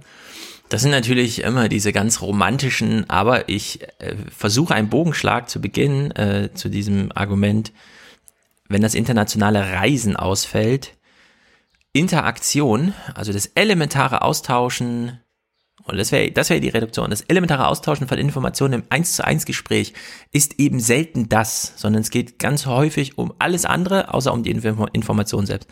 Ich verweise da wieder auf André Kieserlings Dissertation Interaktion unter Anwesenden, wo er beschreibt, nee, es kommt ganz selten vor, dass sich Menschen begegnen, weil sie mal was besprechen müssen, sondern es ist eigentlich immer umgedreht. Man möchte etwas miteinander besprechen, man möchte gesellig sein, man sucht den Smalltalk. Das Thema selbst ist dann total egal. Menschen führen diese Gespräche nicht, um irgendwas zu regeln, um zu irgendeinem Ziel zu kommen, sondern genau umgedreht. Sie nehmen jedes Thema, was sich bietet, um diese Sozialität herzustellen und dann eben auch pfadabhängig immer weiter zu machen, weil sie für sich schon so viel Spaß macht. Und das ist, also diese Pfadabhängigkeit, die da schon drin steckt, diese, dass ich eine, äh, dass ich alle Asymmetrien, Disbalancen und so weiter in einem Gespräch selbst entfalten und wieder eingefangen werden müssen. Und sobald jemand Neues im Raum ist, äh, sind alle ein bisschen aufgeschreckt und fragen sich, wie holen wir den jetzt hier rein und so. Ja, besonders dann im, in der Arbeitswelt, wenn der Chef plötzlich das Küchengespräch stört, das ist natürlich für alle so ein bisschen heikel. Äh, und das, das zeigt dann immer, äh, also man sieht es bei solchen Übersetzungsleistungen, wenn plötzlich festgestellt wird, nee, die hat nicht einfach nur die Information von Englisch ins Deutsche übertragen, sondern die versucht, die Interaktion mit dem Leser, den sie in dem Moment nicht vor sich hat, aufrechtzuerhalten und zu gestalten und muss dann halt schöpfen ja, aus Erfahrung und sonstigen, was sie da so hat. Da gibt's hier noch einen sehr lustigen, also das kam mir jetzt so ein bisschen, weil ich gestern drauf gestoßen bin, es gibt einen Twitter-Account, der tweetet Worte aus der New York Times, wenn sie dort das allererste Mal benutzt werden. Das heißt, wir haben es mit unglaublich äh, unverständlichen Worten zu tun. Also ja. alle Standardworte kamen schon mal in 100 Jahren New York Times, ja, aber es gibt, äh, kann jeder mal gucken, New New York Times, New York Times First Said heißt er. Und äh, da kann man, also da gibt's äh, wirklich krasse, krasse Worte, die dann da so Auftrag. Da kann man mal sehen, in welchem, äh, was man so künftig überse zu übersetzen hat, ja. Ja, ja. ja also da kann man mal schmökern gehen. Sehr gut. Sprache. Ich versuche einen Bogenschlag, der liegt ein bisschen, äh, eigentlich fern, aber den kann man auch genauso gut nachmachen. Denn Sprache ist ja doch manchmal sehr entscheidend. Beispielsweise, wenn wir uns darüber verständigen, wie wir vermuten, dass andere gerade über die gleichen Sachverhalte wie wir auch diskutieren. Beispielsweise, ich komme zurück zum Thema von vorhin, wenn Sie mit Aluhüten in Berlin, in Stuttgart oder sonst wo rumrennen. Und da hat Alexander Brendler einen Text im Jakobin oder Jacobin oder wie auch immer Magazin geschrieben. Und der ist wirklich mal gut. Also mal ein richtig guter Text. Und deswegen lese ich vor allem wieder ein bisschen, also ich muss gar nicht viel dazu sagen. Er beginnt so, die liberale Beschwerdeliste über die uneinsichtigen Subjekte des 21. Jahrhunderts ist lang. Können wir alle sagen, wir sehen die im Fernsehen und sind empört. Was sind denn das für uneinsichtige Subjekte? Statt brav Zeit und Süddeutsche zu lesen, gucken sich die Leute krude Verschwörungstheorien auf YouTube an. Anstelle vernünftiger Optionen wählen sie populistische Parteien. Sie vertrauen auf homöopathische Globuli, Alternativmedizin und Quacksalberei statt auf den Rat ihrer Ärztinnen und verschweigen, äh, äh, verweigern Impfungen mit Verweis auf Autismus und Bill Gates. so, soweit die Stereotype, sehr gut eingefangen, es geht dann noch unendlich weiter. Sie himmeln Putin an, ja, und so weiter. Kennen wir alle, Trump fällt auch nochmal, der Klimawandel wird nochmal genannt, die Ausländer, der große Austausch und so weiter. Und die Bundesrepublik ist ja im Grunde nur eine GmbH. Pipapo. Ja. Und nun schwenkt der Text um, denn er nimmt seine Leser in Beschlag und sagt, Linke dürfen diesem liberalen Überheblichkeitsdiktus nicht auf den Leim gehen. Ich würde ja sagen, sie produzieren diesen Leim überhaupt erst gerade, aber gut, sind wir mal vorsichtig mhm. und sagen, okay, sie sollten diesem Mal nicht auf den Leim gehen. Eine zentrale Die Schwäche. Linke halt. Ja, genau. Eine zentrale Schwäche des politisch-liberalen Rationalismus ist, dass er in Klassenfragen blind ist oder gar ein Klassenhass, also Zitat Klassenhass, ja, in sich trägt. Akademisch gebildete Schichten mit sicherem Einkommen erheben einen Hoheitsanspruch auf die Wahrheit und sind schockiert, wenn das bei anderen sozialen Gruppen auf wenig Begeisterung stößt. So, jetzt könnte man sagen, okay, das ist erstmal so eine Kritik, die ist auch wieder intuitiv verständlich. Also man liest so einen Text und denkt sofort, ja, stimmt eigentlich. Ich habe mich gestern auch daneben benommen, als ich mal wieder auf Twitter gepöbelt habe oder so. Ja, man fühlt sich ein bisschen erwischt. Aber er nimmt halt wirklich großen Anlauf, um dann auch hart zu argumentieren. Und das finde ich wirklich gut, denn jetzt wird's hier richtig gut. Die aus Verschwörungsglauben und Esoterik bestehende Gegenöffentlichkeit bildet ein politisches Überdruckventil. Es ist hier also durchaus eine sinnvolle Funktion zuzuweisen. Durch ihn entladen sich die Konflikte einer zunehmend auseinanderdriftenden Gesellschaft, in der politisches Klassenbewusstsein wenig ausgeprägt ist und Klassenkämpfe ein Tabuthema sind. Das ist natürlich genau dein Thema. Unser Leben wird nicht von dunklen Mächten und Geheimgesellschaften bestimmt, wohl aber von Algorithmen und komplexen Finanzinstrumenten, die in der Praxis genauso undurchsichtig sind und sich der demokratischen Kontrolle ebenso effektiv entziehen. Das wäre also die Frage, ist die Empörung nicht doch gerechtfertigt? Ist sie nur auf die falsche Bahn gelenkt? Sollte man einfach mhm. nur Bill Gates als Thema dort austauschen, um mal die richtige Kritik, mit der wir uns dann alle solidarisch erklären können, ähm, einzuführen? Beispielsweise hier die Kritik. Ja? Wir beschweren uns über den über eine Geistheilerin. Ja, jemand bietet irgendwie, keine Ahnung, haben wir ja bei der ISO-Messe vorhin gehört, irgendwas Quatschiges für 300.000 Euro und so weiter. Statt diese Menschen moralisierend als Betrügerinnen und Betrüger abzustempeln, ist es unsere Aufgabe, ehrliche Arbeit wieder, äh, ehrlicher Arbeit wieder die Vergütung zu erkämpfen, die ihr zusteht. Also ein Arbeitsauftrag an diejenigen, die sich empören. Wenn du Empörung in mhm. dir fühlst, wenn du Menschen in Stuttgart auf der Wiese siehst, frag dich, zu was dich das aktivieren könnte, was diesen Menschen dann noch hilft. Es ist ohne Frage bedauernswert, wenn Menschen den Rat von Expertinnen und Experten zur Bekämpfung des Coronavirus oder des Klimawandels ausschlagen. Aber, und jetzt kommt sein toller Dreh, auch Sozialabbau und Neoliberalismus wurde der Öffentlichkeit als Empfehlung neutraler ökonomischer Experten verkauft. Hm. Kein Wunder, dass die skeptisch sind, nachdem sie dreimal aus dem Beruf und noch aus der Wohnung geschmissen wurden und immer erklärt wurde, haben die Excel-Tabellen so dargelegt. Ist halt so, ja, kann man nichts ja. dagegen tun. Also wirklich ein sehr guter Text. Zwischen Wissenschaft und Politik erstreckt sich ein für die Öffentlichkeit nur schwer durchschaubares Geflecht aus Stiftungen, Thinktanks und Beratungsfirmen, die sich alle eines mehr oder weniger wissenschaftlichen Diskurses bedienen. Ja, wer hat denn zuerst angefangen, den wissenschaftlichen Diskurs zu missbrauchen, sich irgendwelcher Worte zu bedienen? Das waren doch all diese BDI-Leuten bei, äh, ja, im Fernsehen damals, vor 15 Jahren bei Sabine Christiansen und so weiter. Genau, bei Christiansen saßen die dann immer, also äh, vier Politiker, die sich ohnehin schon ziemlich einig waren und dann war noch der äh, Wissenschaftler da, der dann noch seinen Segen Genau. gegeben hat. Genau. Deswegen ist mir auch diese Wissenschaftsgläubigkeit, die jetzt immer so äh, kommt, aber das ist die Wissenschaft, äh, sehr, sehr suspekt, äh, weil auch ja vollkommen ausgeklammert wird, wie ähm, vertrackt es in den Wissenschaften zugeht und wie groß die Streitereien sind und das nicht nur in äh, ideologischen Kämpfen bei Geisteswissenschaftlern, die irgendwie sagen, nein, wir halten aber die Hochkultur hoch und die andere sagen, nein, wir popularisieren, sondern äh, das äh, betrifft ja äh, alle Wissenschaften äh, ganz stark und was auch versucht wird, welche versucht wird, welche Professuren äh, auf keinen Fall sein dürfen, was verhindert werden muss, ähm, wer auf keinen Fall dort eine Stelle bekommt, weil man schon einen Empiriker auf dem äh, auf dem anderen Posten hat. Also Hm. neutral. Also da muss man nun mal ähm, äh, Homo Academicus lesen von Pierre Bourdieu, dann äh, klärt Ja, sich das auch genau. ein bisschen auf. Genau. Und ähm, das ist sozusagen der große Bogen, der sich dann immer niederschlägt in einzelnen Sachen, die dann irgendwie aktuell werden, wie jetzt gerade bei Corona. Und dann steht hier so ein Satz als Frage. Sind es nicht die gleichen medizinisch ausgebildeten Hausärztinnen und Hausärzte, die den Leuten wirkungslose alternativmedizinische Quacksalberei in Form privater Zusatzleistungen anbieten? Fragezeichen, die auch die ganze Zeit im Fernsehen auftreten und sagen, mach mal das und das, weil das ist dann gut und gut für alle. Ja, wenn du irgendeine Igelleistung verkaufst und dich daran bereicherst, ja, dann musst du dir, äh, wenn Menschen dann im weißen Kittel auftreten, äh, ist, man muss ihnen halt nicht folgen, ja, genau wie du sagst. Es ist halt, der Diskurs wurde schon lange vorher zerstört.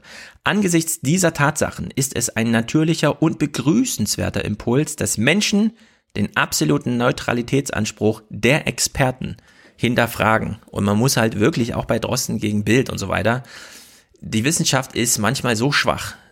Sie weiß nicht mal, wie man Viren auszählt und was dann die Auszählungsergebnisse, und es ist ein rein summarisches Ding, 10 Millionen Viren im Rachen gefunden, was das eigentlich bedeutet, ja. Da beginnt der Streit. Also das muss man halt wirklich, die MyLab, wird ja immer gelobt. Ich habe vorhin auch wieder ein super Video von ihr gesehen, das aktuelle. Streit ist Gold. Ja, da hat sie auch nochmal markiert, ja, wenn wir uns in der Wissenschaft streiten, heißt das, so funktioniert's halt. Das kann man da nicht in der Bild machen, aber das ist halt einfach so. Da kann man das auch nicht besser machen oder so, damit es in der Bild funktioniert, sondern nee, das geht, es, Streit ist das Ding. Ja, und das ist nicht das Defizit in der Wissenschaft. Und jetzt schwenkt er hier zu Ende um und das finde ich äh, sehr gut. Er wird versöhnlich nur ein Gemeinwesen, das sich an solidarischen Werten orientiert und eine öffentlich geförderte, unabhängige und methodisch diverse Wissenschaftslandschaft unterhält, kann die Vertrauensbasis für eine Kultur der öffentlichen Rationalität schaffen. Die Wissenschaft muss hierzu dringend von dem neoliberalen Modell kurzfristiger Drittmittelfinanzierung und systematisch befristeter Arbeitsverhältnisse befreit werden. Ja, alle finden geil, dass der Drosten einen Podcast macht. Alle finden geil, wenn irgendwer Olympiasieger wird. Gleichzeitig ist die Vereinsleben äh, komplett im Arsch, weil niemand hat mehr Zeit und G8 hat eh alles zerstört. Und in der Wissenschaft, ja, 80 Prozent hängen irgendwie ab von Halbtagsverträgen, die aber doch ganztags gearbeitet werden müssen und alle sechs Monate neu verlängert und man weiß nie, woran man eigentlich ist und so, ja. Dann kommt halt nichts bei raus bei der Wissenschaft. Es ist keinesfalls ein historischer Zufall, dass Esoterik, religiöser Fundamentalismus und Verschwörungstheorien in den 70er und 80er Jahren zeitgleich mit dem Neoliberalismus in westlichen Gesellschaften aufblühte. Tata! Das ist einfach grandios. Das ist wirklich grandios. Finaler Satz.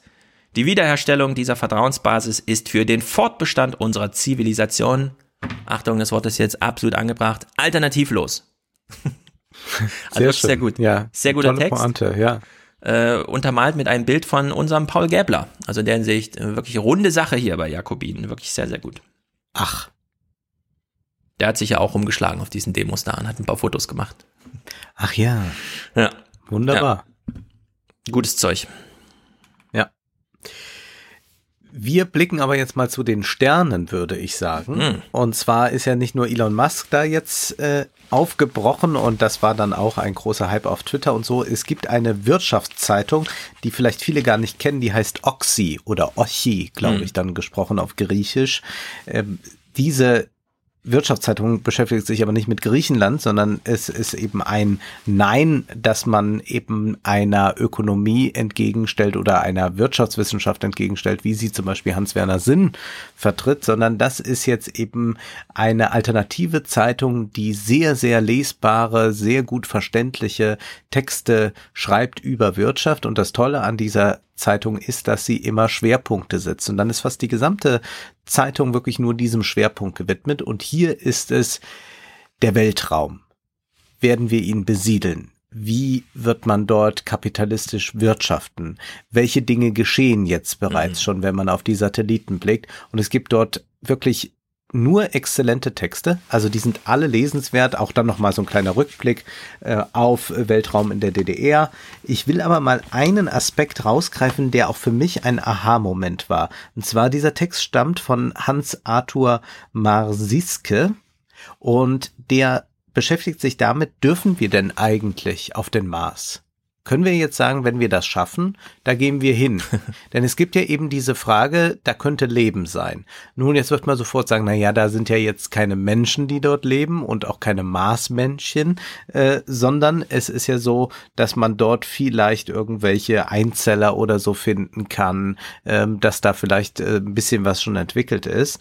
Und dann kann man sagen, gut, dürfen wir dann da, da können wir doch dann hin. Also wo ist das Problem? Und er schreibt dann, wie aber verträgt sich das mit der Frage nach dem Leben? Angenommen, ExoMars wird tatsächlich fündig und entdeckt dicht unter der Oberfläche ein funktionierendes Ökosystem einzelliger Lebewesen. Wäre das ein Grund, so bald wie möglich Astronauten zum Mars zu schicken, um genauere Untersuchungen vorzunehmen? Oder sollten wir in so einem Fall nicht lieber umgekehrt vorerst ausdrücklich darauf verzichten? Man betritt ja auch nicht ohne Not fremde Grundstücke, sondern bittet die Bewohner nach Möglichkeit vorher um Erlaubnis. In der öffentlichen Debatte über Raumfahrt, insbesondere im Zusammenhang mit dem Mars, werden solche Fragen bislang kaum gestellt. Wenn das Thema bei Fachtagungen gelegentlich mal angesprochen wird, stößt es oft auf Unverständnis, manchmal auch auf offene Ablehnung. Die Fragen werden offenbar als störend empfunden und gelegentlich abgetan mit dem Verweis, dass ja Schutzgebiete eingerichtet werden könnten. Es wird auch eingewendet, dass uns der Schutz der irdischen Astronauten näher liegen sollte als die Rücksichtnahme auf ein paar primitive Einzeller. Auf bemannte Missionen zum Mars verzichten, um dort lebende Bakterien zu schützen? Das erscheint vielen offenbar undenkbar. Der Weltraumaktivist Rick Tumilson etwa verwies in einer Diskussion nach einem seiner Vorträge einmal darauf, dass wir doch regelmäßig Millionen von Bakterien töten, wenn wir uns die Hände waschen. Er übersah dabei allerdings, dass es sich in dem Fall um Lebewesen handelt, mit denen wir uns gemeinsam entwickelt haben und seit Millionen Jahren in einer Wechselbeziehung stehen. Über Lebensformen auf einem anderen Planeten dagegen wissen wir nichts. Auf welcher Grundlage räumen wir Mikroorganismen vom Mars den gleichen Status ein wie irdischen Keimen? Wie soll sich zu ihnen eine friedliche, für beide Seiten fruchtbare Beziehung entwickeln, wenn wir von Anfang an über deren Leichen gehen?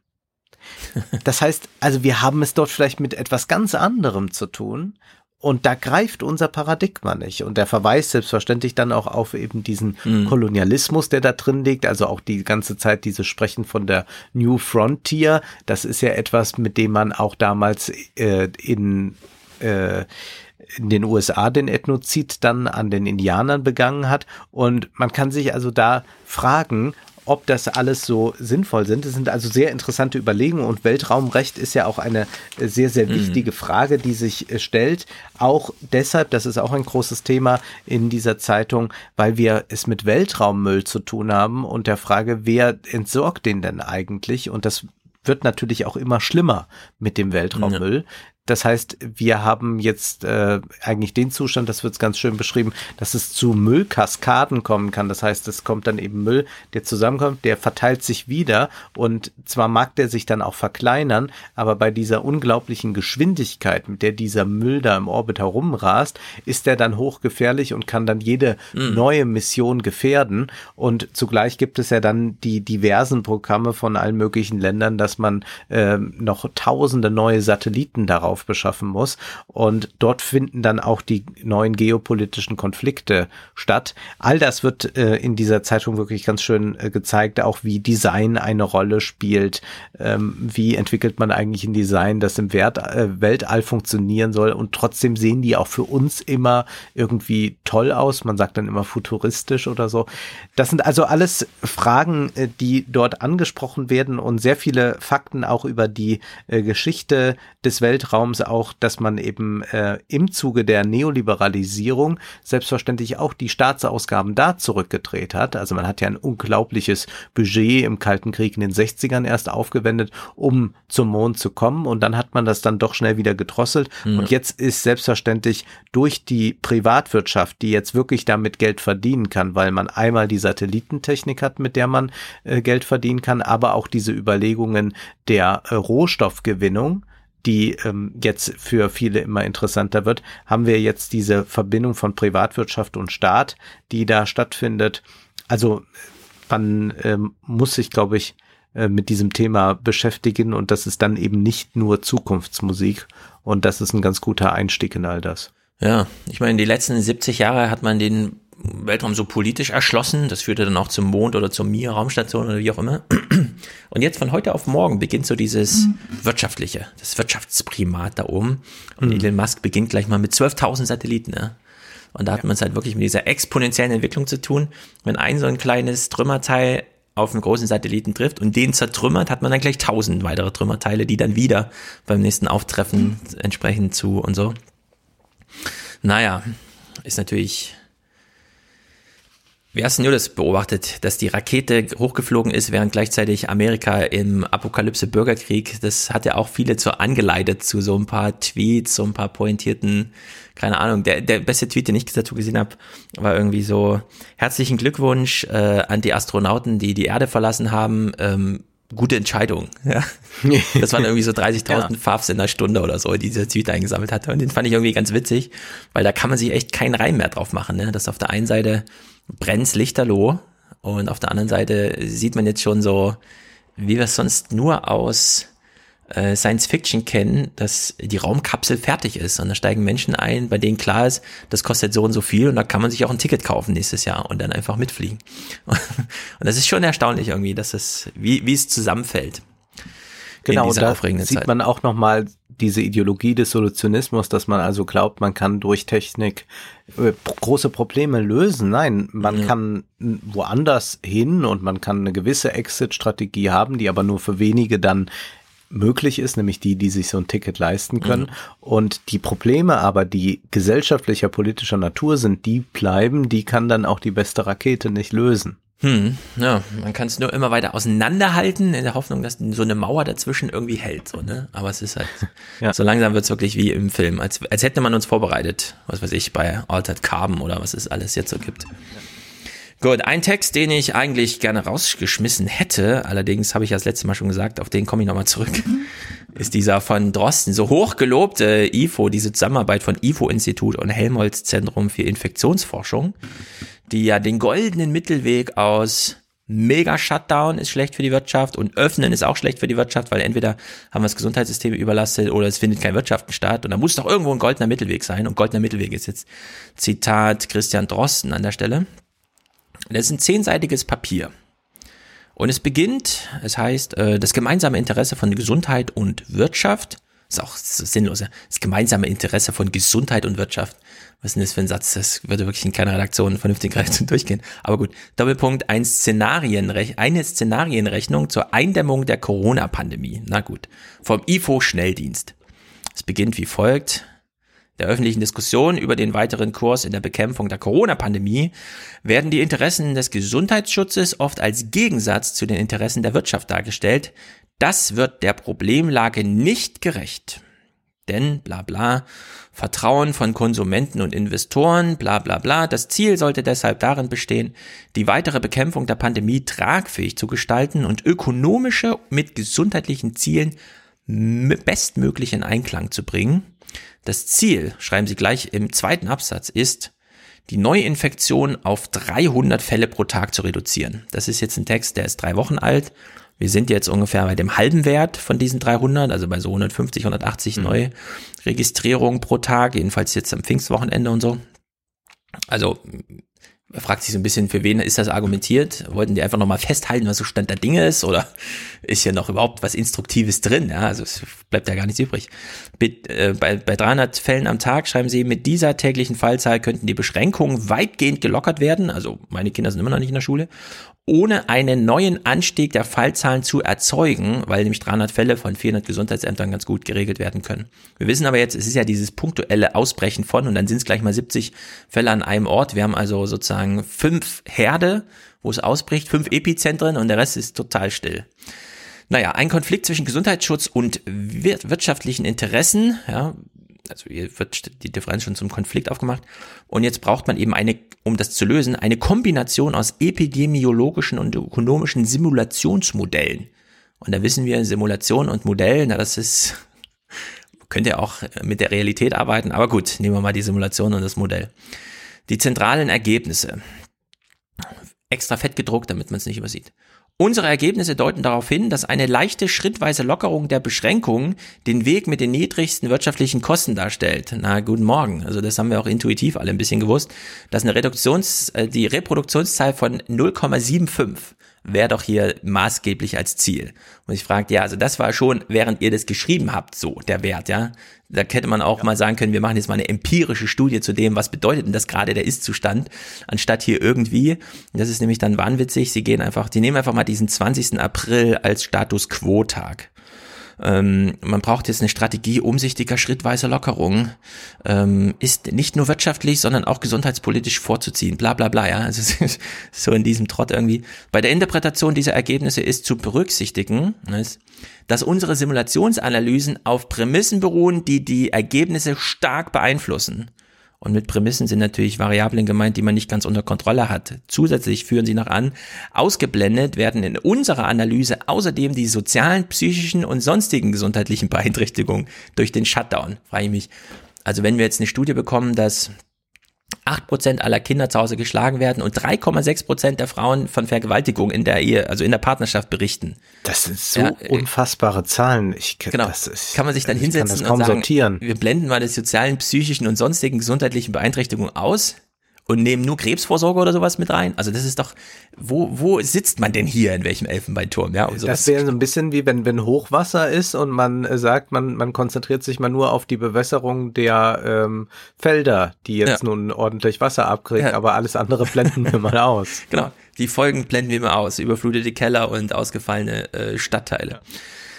Naja, tatsächlich können durch Abstandsmaßnahmen und umfangreiche Tests, und dann schläft man so ein bisschen ein, ja, während man das liest, weil Abstandsmaßnahmen und Tests, hallo, wir argumentieren seit zwei Monaten, dass das RKI die Testkapazitäten nicht ausschöpft, nicht mal zur Hälfte.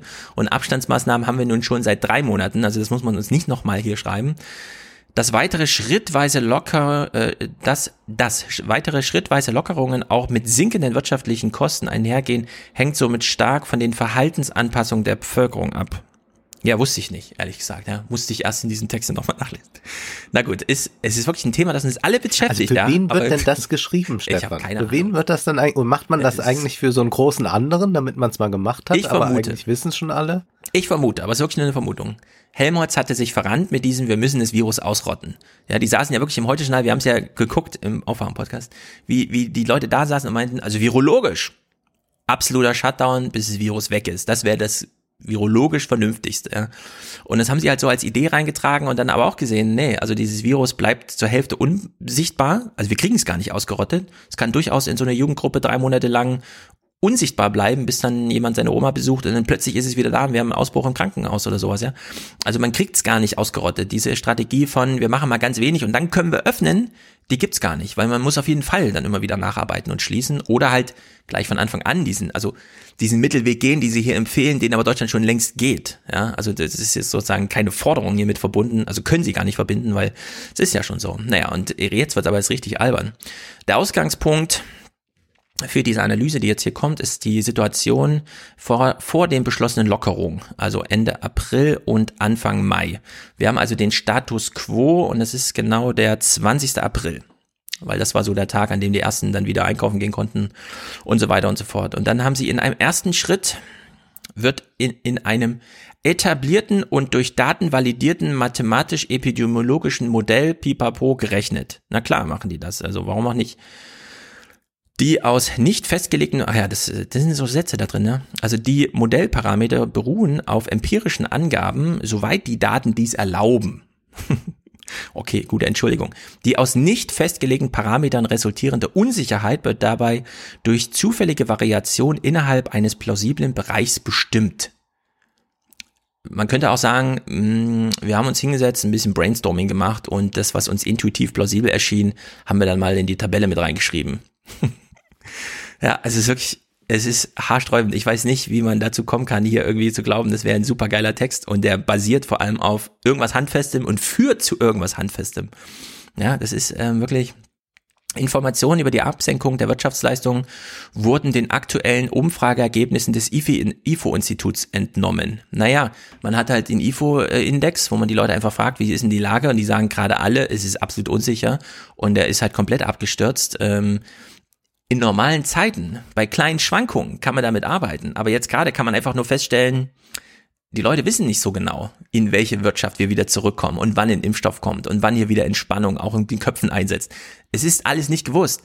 Und trotzdem arbeiten die immer noch mit diesen Zahlen. Ne? Und wir hatten ja schon Andrew Yang hier gehört, der meinte, also selbst die BIP-Kalkulation sollten wir mal langsam nach 100 Jahren aussortieren solche Sachen wie IFO-Index, so sinnvoll sie sind in normalen Zeiten, ja, die sind jetzt wirklich unbrauchbar. Weil da findet man einfach nur raus, ja, 50 Prozent am weniger haben jetzt äh, Aussicht auf eine gute Zukunft, könnten aber auch 55 Prozent oder 45 Prozent sein. Vorher schwankte der immer so um drei Prozent, ja, und da hat man so einen langsamen Trend gesehen über drei Quartale und jetzt ist es halt also drunter und drüber. Es sind eigentlich Spekulationen, die jeder gewöhnliche ja, Tageszeitungsleser anstellen könnte. Er würde es nur nicht als Wissenschaft verkaufen. Genau. Man macht sich dann nicht die Mühe, das in so einen Text aufzuschreiben, ja, aber man könnte. Ja. Nach Ende des Shutdowns folgt eine Erholungsphase. Ja, das finde ich, das sind hier so Annahmen. Nach Ende des Shutdowns erfolgt eine Erholungsphase, in der die wirtschaftliche Aktivität zwar noch gedämpft ist, in allen Wirtschaftsbereichen jedoch über mehrere Monate hinweg auf das Niveau zurückgefunden wird, das ohne Corona-Krise und die einschränkenden Maßnahmen erwartet worden wäre. Mhm. Also ich würde sagen, ähm, und das ist nicht so dahergesagt, sondern das wird jetzt intuitiv, aber man kann es wahrscheinlich auch in ausführlichen Studien, wir kommen nicht in die Wirtschaft zurück, wie wir sie hinterlassen haben. Da wird es wirklich auch fundamentale Änderungen geben. Grundsätzlich. Ja, schon allein äh, was Tourismus, Großveranstaltungen und so weiter angeht. Menschen haben in Nordafrika Urlaub gemacht, wussten nicht, wo sie sind und jetzt sagen noch ein Prozent, dass sie sich für dieses Jahr Urlaub im außereuropäischen Ausland vorstellen können. Ein Prozent ist übrig geblieben. Ja, und das, ob sich das mal erholt und dann einfach zu schreiben, ja, so über mehrere Monate hinweg wird sich das Niveau schon wieder zurückfinden, kann man natürlich irgendwie vermuten, ja, aber die Gesamtkosten des Shutdowns wurden anschließend sind Sie zurück in Ihrem Studienmodus. Die Gesamtkosten des Shutdowns wurden anschließend errechnet als Abweichung gegenüber einem kontrafaktischen Szenario, in dem ein Wirtschaftsverlauf ohne Corona-Pandemie und den damit einhergehenden Shutdown-Maßnahmen simuliert wird. Natürlich haben Sie das gemacht. Natürlich haben Sie als Vergleichsgröße genommen kein Corona. Und da es nur eine Realität gibt, mussten Sie die halt simulieren. Aber das ist, also das ist keine ja, man kann einfach sagen, okay, nehmen wir mal den April 2020 und vergleichen ihn mit April 2019. Ja, das ist sozusagen die Denkleistung, die hier dahinter steckt, dass man das ja mal machen könnte, solche Vergleiche. Und dann haben sie halt äh, einfach zugrunde gelegt, ja, in unserer Ausgangslage ist das Bruttoinlandsprodukt 2020 und 2021 mit 1,2 Prozent Wachstum zu erwarten und jetzt ist es halt anders. Ja gut. Und dann äh, sehr ausführliche vergleiche, was wäre beim ähm, ähm, R-Wert 0,65, 0,5, 1, über 1 und so. Und dann werden halt einfach diese Graphen aneinander gelegt. Und dann kann man halt hier so gucken, ja, in Milliarden Euro ausgehend von das kontrafaktische Szenario, kein Corona. Da geht halt die glatt bei 275 Milliarden Wirtschaftsleistung, also monatliche Wirtschaftsleistung in Deutschland durch. Und je nach R-Wert, R 0,1, R 0,75, R 0,5, R1 ist dann der Graph halt entweder ein bisschen tiefer unter der Linie, der Ausgangslinie, oder ein bisschen höher. Aber selbst die Zahlen jetzt nochmal zu nennen, ja, 200 ähm, Millionen im Vergleich zu 220 Millionen, äh, Milliarden, 230, 238. also das ist wirklich ein haarsträubender Scheiß. Äh, das kann man einfach nicht empfehlen als Schlussfolgerung. Ja, ich lese mal noch den Einsatz aus der Schlussfolgerung. Ausgehend vom Status quo der vor dem 20. April 2020 geltenden Maßnahmen zeigen unsere epidemiologischen und ökonomischen Simulationen, dass allein, äh, allenfalls eine leichte stufenweise Lockerung der Shutdown-Maßnahmen geeignet ist, die ökonomischen Kosten zu reduzieren, ohne die medizinischen Ziele zu gefährden. Okay. Prima. Ja, und das Mensch. verdrossen als, das ist ganz wunderbar durchgerechnet, das sollte sich jeder angucken. Wir haben es uns jetzt angeguckt und ehrlich gesagt, intuitiv plausibel, weil darauf kommt man sofort, ja, wenn man sich das überlegt. Ja. Gleichzeitig ja. war das schon die Realität. Wir sind bei diesem Wert, was weiß ich, 0,75, 0,85, 0,9. Die Zahlen sind jetzt so klein, dass ein Ausbruch von, was weiß ich, in Göttingen sind nicht nur 30, sondern 50 Leute betroffen und gleich mal den R-Wert äh, wirklich substanziell auch anhebt. Ja? Also der ist, wird jetzt auch immer weniger aussagekräftig ja, ja. bei 150, 180 Fällen am Tag. Also der Sicht, das ist wirklich die wissenschaftliche Begleitung dieses Corona-Zeugs ist so reichweitenstark und so tiefschürfend und gleichzeitig inhaltlich manchmal so dünn, dass man sich wirklich fragt, was machen die Leute da eigentlich? Aber gut. Hm. Was machen die Leute da eigentlich? Das fragt sich auch Vivek Schibber das ist ein Soziologe, der hat sich mit den Postcolonial Studies kritisch auseinandergesetzt. Das ist, muss man sagen, ein linker Soziologe. Es ist also nicht jetzt einer, bei dem man sagen kann, na ja, das ist eh so ein Konservativer, der immer über Political Correctness herzieht oder so, sondern der sagt, na ja, ich blicke jetzt mal wirklich von links auf diese Postcolonial Studies, die sagen, äh, Hilfe mit dem Westen, dem Ethnozentrismus und die Aufklärung, die war ja ganz böse. Und der hat ein sehr umfangreiches Buch geschrieben, hat aber auch jetzt jetzt eben Leander F. Badura vom Freitag ein Interview gegeben, äh, das glaube ich nur online erschienen ist, das sehr lesenswert ist und dort macht er dann nochmal seine Thesen stark. Und da wird er dann auch gefragt, aber diese Aufklärung, dieser Gedanke der Aufklärung, der wurde doch auch von Kolonialisten genutzt. Und da sagt dann Schibber in dem Interview, ja, und die Ideen der Aufklärung wurden auch von den westlichen herrschenden Klassen verwendet, um ihr eigenes Volk zu erdrücken. Und die Ideen der Aufklärung wurden auch von den Kolonialmarxisten genutzt, um gegen die imperiale Herrschaft zu kämpfen. Das sagt nichts aus. Das heißt, er sagt hier ganz deutlich, wenn die Postcolonial Studies sagen, wir müssen jetzt mal uns von der Aufklärung loslösen, äh, von, von all diesen Gedanken, denn das ist per se schon rassistisch, imperialistisch oder sonst was, sagt er, nee, äh, das kann, kann dafür missbraucht werden, aber das kann auch genau für das Gegenteil eingesetzt werden. Und er sagt dann auch, dass es ja eben immer diesen Vorwurf gab, dass man äh, meinte, na ja, Aufklärung, wenn wir da an die Philosophen denken, an diese ganzen Denkschulen, dann muss man sagen, das ist eben sehr europäisch, das ist sehr westlich, das ist sehr weiß, kann man sagen. Ähm, ist das nicht alles ganz furchtbar und ist das nicht toll, dass der Poststrukturalismus dann äh, eben äh, sich auf anderes konzentriert hat, also ähm, die, äh, versucht hat, von diesen Aufklärungsidealismen abzurücken. Und da wird er also gefragt, aber der Poststrukturalismus, der ist ja auch zutiefst westlich. Und da sagt dann Schipper, ja, natürlich, die ganze Sache ist ein Schwindel. Es ist idiotisch. Man liest diese Leute, und das ist jetzt äh, in Klammern äh, ganz stark auf die französischen Poststrukturalisten bezogen. Er sagt also, man liest diese Leute und sie sagen, wir müssen westliche Konzepte in Frage stellen und an wen wenden sie sich? Indische Philosophen? Nein, Sie wenden sich an Heidegger. Sie wenden sich an Foucault. Und das ist der ganze Witz. Also das ist wirklich sehr, sehr erstaunlich, dass diese ganzen Poststrukturalisten Marx mit der Kneifzange nicht mehr angefasst haben dann. Aber äh, Heidegger, Ja, also in Heidegger gibt es ja eine viel ähm, unbe, also eine, eine unbekümmertere Heidegger Rezeption als in Deutschland.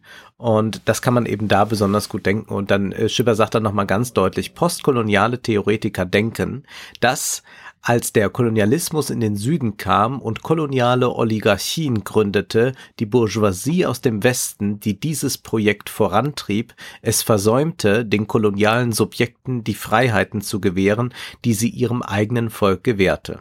So gab die westliche Bourgeoisie ihre revolutionäre, antifeudale und antiabsolutistische Mission auf.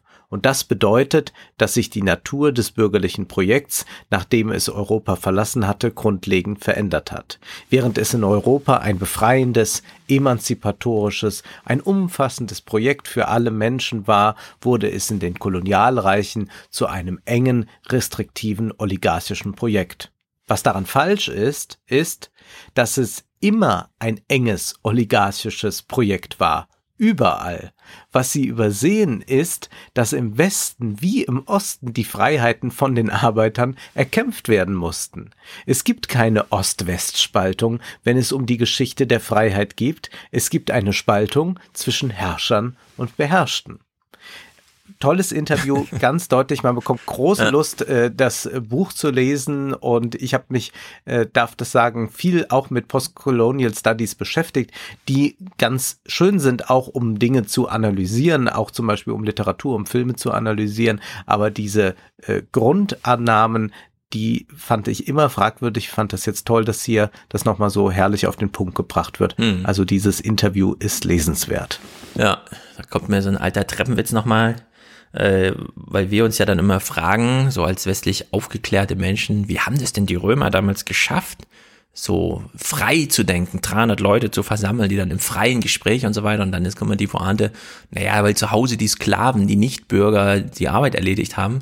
Gleichzeitig sitzen wir heute wieder da und fragen uns, äh, wie kann es denn sein, dass die europäischen Universitäten und so weiter so in sich selber drehen und so die Wahrheiten suchen und dann, naja, weil halt irgendwer in Bangladesch und in Nigeria die Lebensgrundlage dafür liefert. Ja. Also die Sklaven sind ein bisschen weiter weg, aber es ist im Grunde immer noch die, die, die gleiche Funktionsweise, die so dahinter stecken. Naja, da tut, ist immer die Aufklärung der Aufklärung oder halt ja, ja. Ne, die Abklärung der Aufklärung tut dann immer so ein bisschen Not. Mein letzter Text, weil wir das letzte Mal so ausführlich über die EZB und so weiter gesprochen haben und da habe ich ja auch Adam Tooth, Tuse oder wie auch immer er heißt, äh, nochmal angesprochen, dieses Interview. Ich will nur einen kurzen Satzteil daraus vorlesen, einen kurzen Wortwechsel, weil wir hatten ja die Feststellung gemacht, dass der Voskuhle als Verfassungsgerichtspräsident meinte, hier findet keine monetäre verbotene Staatsfinanzierung statt, sondern hat Carsten Schneider das gesagt und im Bundestag nochmal wiederholt und meinte, hier, das geht voll, ist alles klar. Mhm. Während gleichzeitig die EZB und, also die Bundesbank und in jedem Land die jeweilige äh, Nationalbank 30 Prozent der jeweiligen Staatsschulden hält, ja, und man sich fragt, na, warte mal, dieses Geld gäbe es nirgendwo anders. Also diese Staatshaushalte leben davon, dass diese halt diese Staatsfinanzierung machen. Also dass da so eine große Lebenslüge drin steckt. Und weil das hier in diesem Interview mit Marc Schieritz nochmal so schön auf den Punkt gebracht wurde, will ich das einfach nur kurz vorlesen. Also mitten in einer Antwort dann auf dieses ganze Gemengelage. Also die EZB ist sozusagen ein Kompromiss, äh, eine Kompromissinstitution aus den Euro-Mitgliedstaaten und damit niemand bevorzugt wird, hat man ihr gesagt, du darfst nicht illegal die Staaten finanzieren und dann machen sie es irgendwie doch und so. Und dann kommt äh, Tus dann halt drauf zu sprechen. Das führt dann zu der bizarren Situation, dass die Notenbank ihre Handlungen mit allerlei fadenscheinigen Argumenten rechtfertigen muss dann kommen die Kritiker aus Deutschland und sagen, das ist doch alles Quatsch und ziehen vor das Bundesverfassungsgericht. Und dann fragt Mark Schieritz, ist es Quatsch? Und dann sagt Tus, natürlich ist es Quatsch. Also sehr, sehr gutes Gespräch ja. ja zu diesem Thema, also zwei Billionen und so. Äh, über die Anleihekäufe findet eine Vergemeinschaftung von Haftungsrisiken statt. Das ist ein Fakt. Die Verfassungsrichter aber müssen sich dann argumentativ verrenken, um der EZB einen Freibrief auszustellen, weil der Euro wahrscheinlich Geschichte wäre wenn das höchste deutsche Gericht die Politik der Notenbank für unrechtmäßig erklären würde, und dann, es ist wie im Tollhaus. Genau so ist es, ja. Man muss so ja, darüber reden. Ja. Also man kann nur immer wieder aufmuntern zu sagen, Leute, ich weiß, es geht um hohe Geldbeträge und um die höchsten Verfassungsorgane, aber was da getrieben wird, ist Quatsch in einem Tollhaus. Ja. Man kann auch einfach das ein bisschen, naja, wie das halt so ist, wenn man durch juristische Worte limitiert wird. Aber das Denken Ja, ja, und man hat so einen großen Respekt, also vor Genau. der Institution. Der ist viel größer als vor einzelnen Abgeordneten. Ja. Also der nächste AfD-Witz, der liegt ja immer schon auf der Hand. Aber hier sagt man immer, oh, ähm, weiß Ja, ich genau. da, muss ich da eigentlich und so. Man muss ja auch ein bisschen mehr wissen als für eine AfD-Witz, das stimmt schon. Aber man hat auch manchmal einen doch sehr falschen Respekt vor diesen Autoritäten. Ja, genau. Und deswegen, wenn das Wort Quatsch und Tollhaus vorkommt in so einem Interview, einfach mal lesen. Das letzte Mal schon empfohlen und jetzt nochmal umso mehr. Das einfach mal kurz lesen. Sehr gut. Gut. Dann haben wir Dann ja alle sind wir zehn mal gespannt. zusammen, oder? Ja, dann Ja, sind wir gut. gespannt, was der nächste Monat bringt. Genau. Wir wir sind hier im Tollhaus und es ist eh alles Quatsch. Und wir lassen uns jedenfalls nicht von hohen Geldbeträgen oder Verfassungsrängen hier irgendwie an, äh, einem, am Humor etwas abgreifen. Nein, nein, Gut, nein, dafür nein. ist traurig genug. Ja, wir gucken natürlich alle jetzt den Monat lang nach Amerika, was da so passiert. Ich bin ja des frohen Mutes, dass wir am Ende des Monats sehr viel mehr sehen als die bislang nur sichtbaren kritischen Verläufe, Verläufe dieses Widerstandes. Ich habe es im Aufwärm-Podcast auch schon gesagt, es scheint so wie bei Corona zu sein. Es gibt so ganz harte kritische Verläufe, die sind dann auch gleich Kamera drauf und fertig. Mhm. Aber das macht halt nur zwei Prozent aus. Und es gibt auch sehr viele milde und unsichtbare Verläufe, und, die dann irgendwann man, mal. man muss auch sehen, was dann wirklich auch strukturell Genau. äh, passiert. Also das Ganze, was unsichtbar ist. Aber man sieht ja auch wieder, wie wichtig auch Sichtbarkeit ist. Ne? Also ohne Absolut, Protest auf der Sprache und äh, aus der, auf der Straße und ohne, dass Und man überhaupt Sprache, diesen Vorfall gesehen hätte und in der in der Sprache. Sehr guter ist es. glaube ich, ähm, nochmal äh, ganz deutlich. Und äh, ja, wir, ich bin, bin auch sehr gespannt. Und da, wir sind noch ein bisschen zu nah dran. Insofern ist es Ja, ja. gut. Äh, wir haben ja jetzt ein paar Wochen Zeit, uns auch selbst Klarheit zu verschaffen. Ja, es ist perfekt terminiert in Amerika. Wir haben unsere Folge zum Mai gemacht, zack geht das da los. Wir haben jetzt genau vier Wochen Zeit, uns das da anzuschauen und sozusagen nicht in die Hitze des Ja, Gefechtes ja, auch ja. noch reinspringen zu müssen. Sehr gut, dann verabschieden wir uns hier an dieser Stelle äh, und sagen, habt einen schönen Sommerbeginn. Es wird ja jetzt heiß. Äh, die Corona-Angst geht ja auch zurück. Ist alles gut eigentlich soweit, ne? Hier, bei uns. Ja, sagen wir das. Sehr gut. Gut, Ich bin dahin. jetzt vorsichtig. Bis dahin. Tschüss.